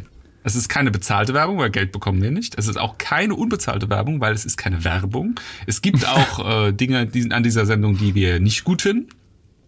Nichtsdestotrotz kriegt sie eine sehr gute Bewertung. Okay. Gut. Ähm, also, äh, ich, hatte, ich hatte vorab äh, äh, quasi drei Fragen an diese Serie. Zum einen, schafft man es erzählerisch in kurzer Zeit, äh, diese, diese Charakterwandlung vom, vom massenmordenden Loki da zu diesem Fanliebling-Charakter logisch darzustellen? Schafft die Serie meines Erachtens nicht so richtig. Äh, deswegen in dem Punkt kriegt sie von mir nur eine 3. Ähm, wie hält die Serie die Sch- ja, wie hält die Serie die Spannung Christoph Lambi. Zweite Frage war, wie hält man die Spannung aufrecht in dieser Serie, da ja der wesentliche Plot damit zu tun hat, sozusagen das Aufkommen eines, eines multiversalen Krieges zu verhindern, was allerdings ja schon längst gespoilert ist durch die Tatsache, dass wir wissen, was mit Doctor Strange und hm, hm, hm passiert. Also im Prinzip das Ende dieser Serie wussten wir schon, ähm, aber sie schafft es wirklich, äh, dass man, dass man dran bleibt, dass man, dass man äh, von jeder Folge in die nächste irgendwie springt. Also Spannung schafft sie, kriegt sie von mir eine 2. Ähm, kann diese Serie, äh, das war die dritte Frage für mich, kann diese Serie dieser neuen Phase vom MCU sozusagen Schwung verschaffen und de, also die, auch diesen Grundstein legen für diese nächsten 10 oder 15 Jahre, wie auch immer. Und ich finde, das schafft sie äh, mit, mit Bravour. Und insofern kriegt sie dann von mir 3, 2, 1, eine 2 plus. Oi, oi, oi, oi, oi. Ganz schön strenger Christoph heute. Ja. Ja, ich mach's kurz. Das, was Christoph sagt, aber ich sehe es nicht ganz so kritisch. Ich würde sagen 1 minus. Also ich sehe quasi diese, diese äh, hyperschnelle Charakterentwicklung von Loki auch als Kritikpunkt. Ansonsten muss ich sagen, passt alles soweit. Und würde sagen, das ist so das ich habe erst überlegt, ob eine glatte 1 oder eine 1 minus, aber ich finde, ich tue mich immer schwer, immer so mega krasse Einsen zu vergeben. Ähm, deswegen würde ich sagen, das ist schon ein Kritikpunkt, der ein bisschen zu Buche schlägt. Deswegen ist es bei mir eine 1 minus. Nee, nee, nee, nee, nee. Also da müsst ihr zwei mir jetzt mal eine Frage beantworten, bitte. Wenn diese Serie nicht eine glatte 1 für euch ist, welche andere Serie ist dann für euch eine glatte 1? Es gab noch nie eine glatte 1, die wir hier Punkt. besprochen haben. So ist es. Also, Wie streng kann man eigentlich mit Ah, hallo? sich selbst sein? Ja, die letzte Folge haben wir, hab, sag ich, habe ich eine glatte 1 gegeben. Für, na? For all mankind. Ah, stimmt. Stimmt. Das war aber vorletzte Folge. Dann die vorletzte. Äh, ja, stimmt, hast recht.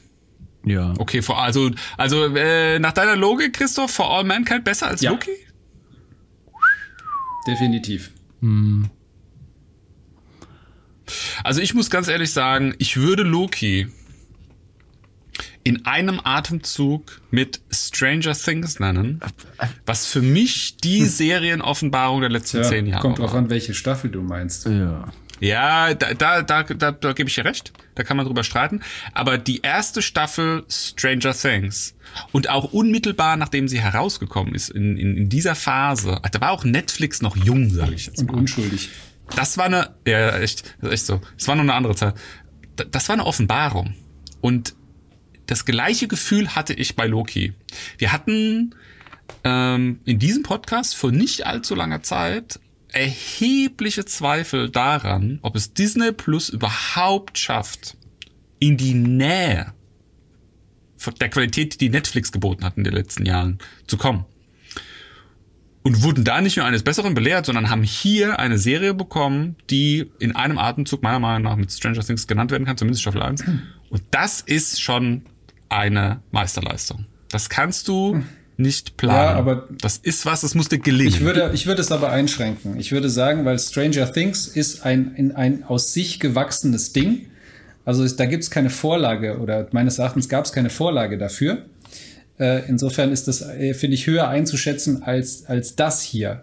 Wo, wo du natürlich, da wo du natürlich halt eine Masse an Comics und, und Story und Dings. Also hier musstest du sozusagen, klar, du musstest halt hier ein bisschen Gold schürfen, ja, aber du, es war alles da. Ja, du musstest Ja. es halt nur in Form Ja. gießen. Und Stranger Things, das ist ja, hat ja was vollkommen Neues geschaffen. Das, das stimmt.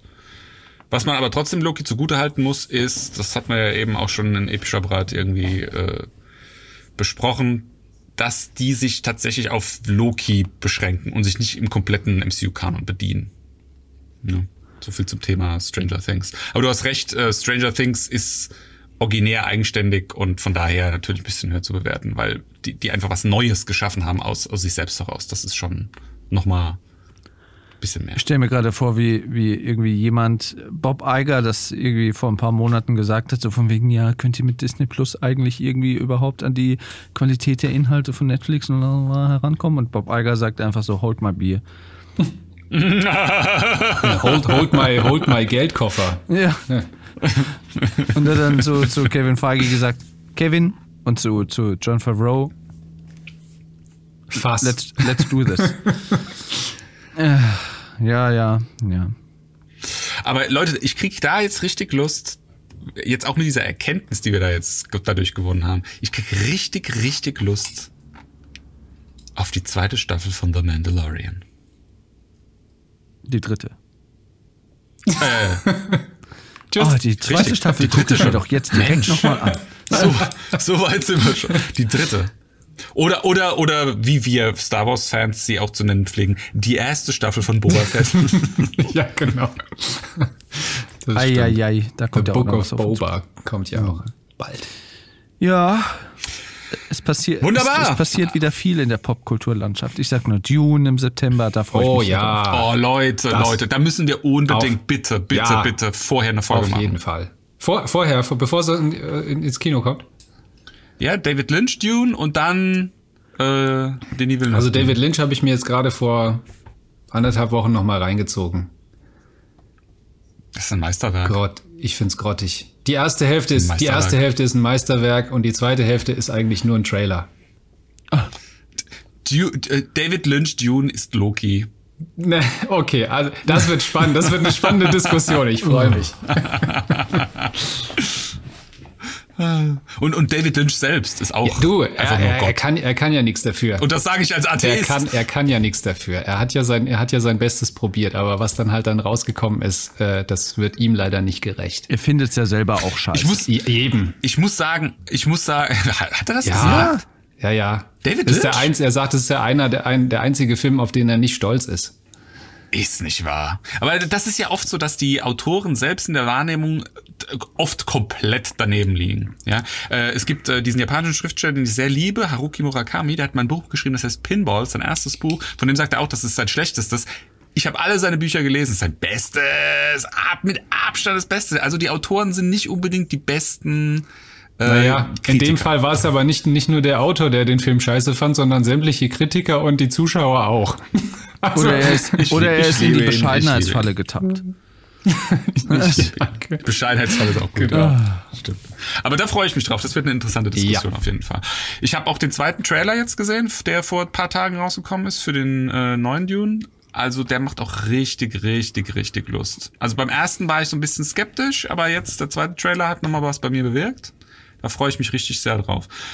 Ich find's bisschen schade, dass die in der Mitte vom Buch Schluss machen. Also der Film endet wohl da, Ja. wo Paul eigentlich bei den Du Fremen musst, ankommt. du Das musst, du kannst diesen, dieses Buch kannst weird. du nicht in, in äh, zwei Stunden Ja, oder ja. so, zweieinhalb Stunden erzählen. Das geht Und Achtung, die haben nicht Back-to-Back gedreht. Das heißt, Und der zweite Teil ist noch nicht nicht. gedreht. Eben, der, der, aber David Lynch wollte das ja auch. Der wollte ja, der wollte ja auch äh, entweder zwei oder sogar drei Filme ja draus machen. Und äh, deswegen, die sind ja ihm den dann aufs Dach gestiegen, haben gesagt, nee, nee, du musst es eindampfen. Und deswegen ist ja die zweite Hälfte von dem Film ja so ein, ein Parforce-Ritt sozusagen durch die besten Szenen des Buches, wo du dann denkst so, oh mein Gott, das geht aber jetzt aber rucki äh, das, das, das nimmt mich dann nicht mit. Ich will die erste Hälfte, da bin ich ganz bei dir, danken. Die ist wirklich gut. Also er schafft dieses Worldbuilding fantastisch, das Setdesign, alles prima. Aber dann ab, ab, wo sie dann in der Wüste dann bei den Fremen sind, wo das dann losgeht, wo er sich dann plötzlich in die Dings verliebt und wo er dann hm, diesen Kampf organisiert und wo dann das, das, das, das, da passiert alles so schnell, äh, das ist einfach, das, da, da, da bist du dann raus. Da bist du dann irgendwie echt raus. Ich bin gespannt, ob wir Ja. dazu kommen werden, uns diesen Film im Kino anzugucken. Gut. Ja, Mann, wir sind doch jetzt alle doppelt geimpft, oder? Noch. Ist noch jemand nicht doppelt Noch geimpft? nicht. Aber im Bis, September. bis dahin, bis ja, ich wollte gerade sagen. Ach, Leute, schon. Leute. Gut. Ja. Aber gut, jetzt dieses Gelaber kann man hinten raus wegschneiden jetzt. Das interessiert erstmal keinen. Oh, so ein bisschen off-topic. Ich, Ist doch, ein, ist, doch ein, ist doch ein schöner Teaser. ja, ich Oh. habe übrigens, äh, die Tage habe ich endlich mal den Film geguckt, den ich unbedingt gucken wollte, äh, im Kino. Aber Benjamin Blümchen, den neuen. nee, Der, äh, Godzilla gegen King Kong. ah, und? Also ich muss sagen, die Godzilla-Filme, von denen es ja jetzt so drei gibt in dem, in dem, in diesem Arc, das ist der mit Abstand schlechteste. Echt? Also ich finde ihn, also Schlimmer als King of Monsters. Ah, den fand ich gar nicht so. Der erste war halt ein bisschen blöd, weil Godzilla irgendwie erst nach anderthalb Stunden irgendwie die Leinwand betrat. Das war so ein bisschen so, ja, wo bleibt er jetzt? Wo bleibt er jetzt? Und dann irgendwann kam er dann mal und ja. Ähm, King of Monsters war noch mal mehr Spektakel, finde ich. Das war noch mal Ja, Bombast. also es das war das nur ist- Spektakel. Das, Das war, sind, ja auch, war das. ja, das sind ja auch keine Filme, die irgendwie anspruchsvoll sind. Ich will einfach krasse Monster-Action sehen. Genau deswegen will ich diesen Film sehen. Und äh, bei dem dritten Teil, da war es mir dann zu trashig. Hast du Mhm. den schon gesehen, Christoph? Nee. Ja. Also es ist zu trashig. Also es ist, ja, nee, das, nee. Also ich, nee, ich will ja jetzt auch nicht zu viel verraten, aber Okay. das ist, Aber Godzilla kämpft gegen King Kong. äh, ja, ja, Auch. ja. Das ist dann so wie Alien vs. Predator.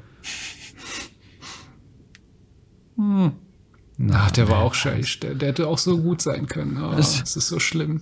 Der war auch bis zur ersten Hälfte war der Film richtig gut.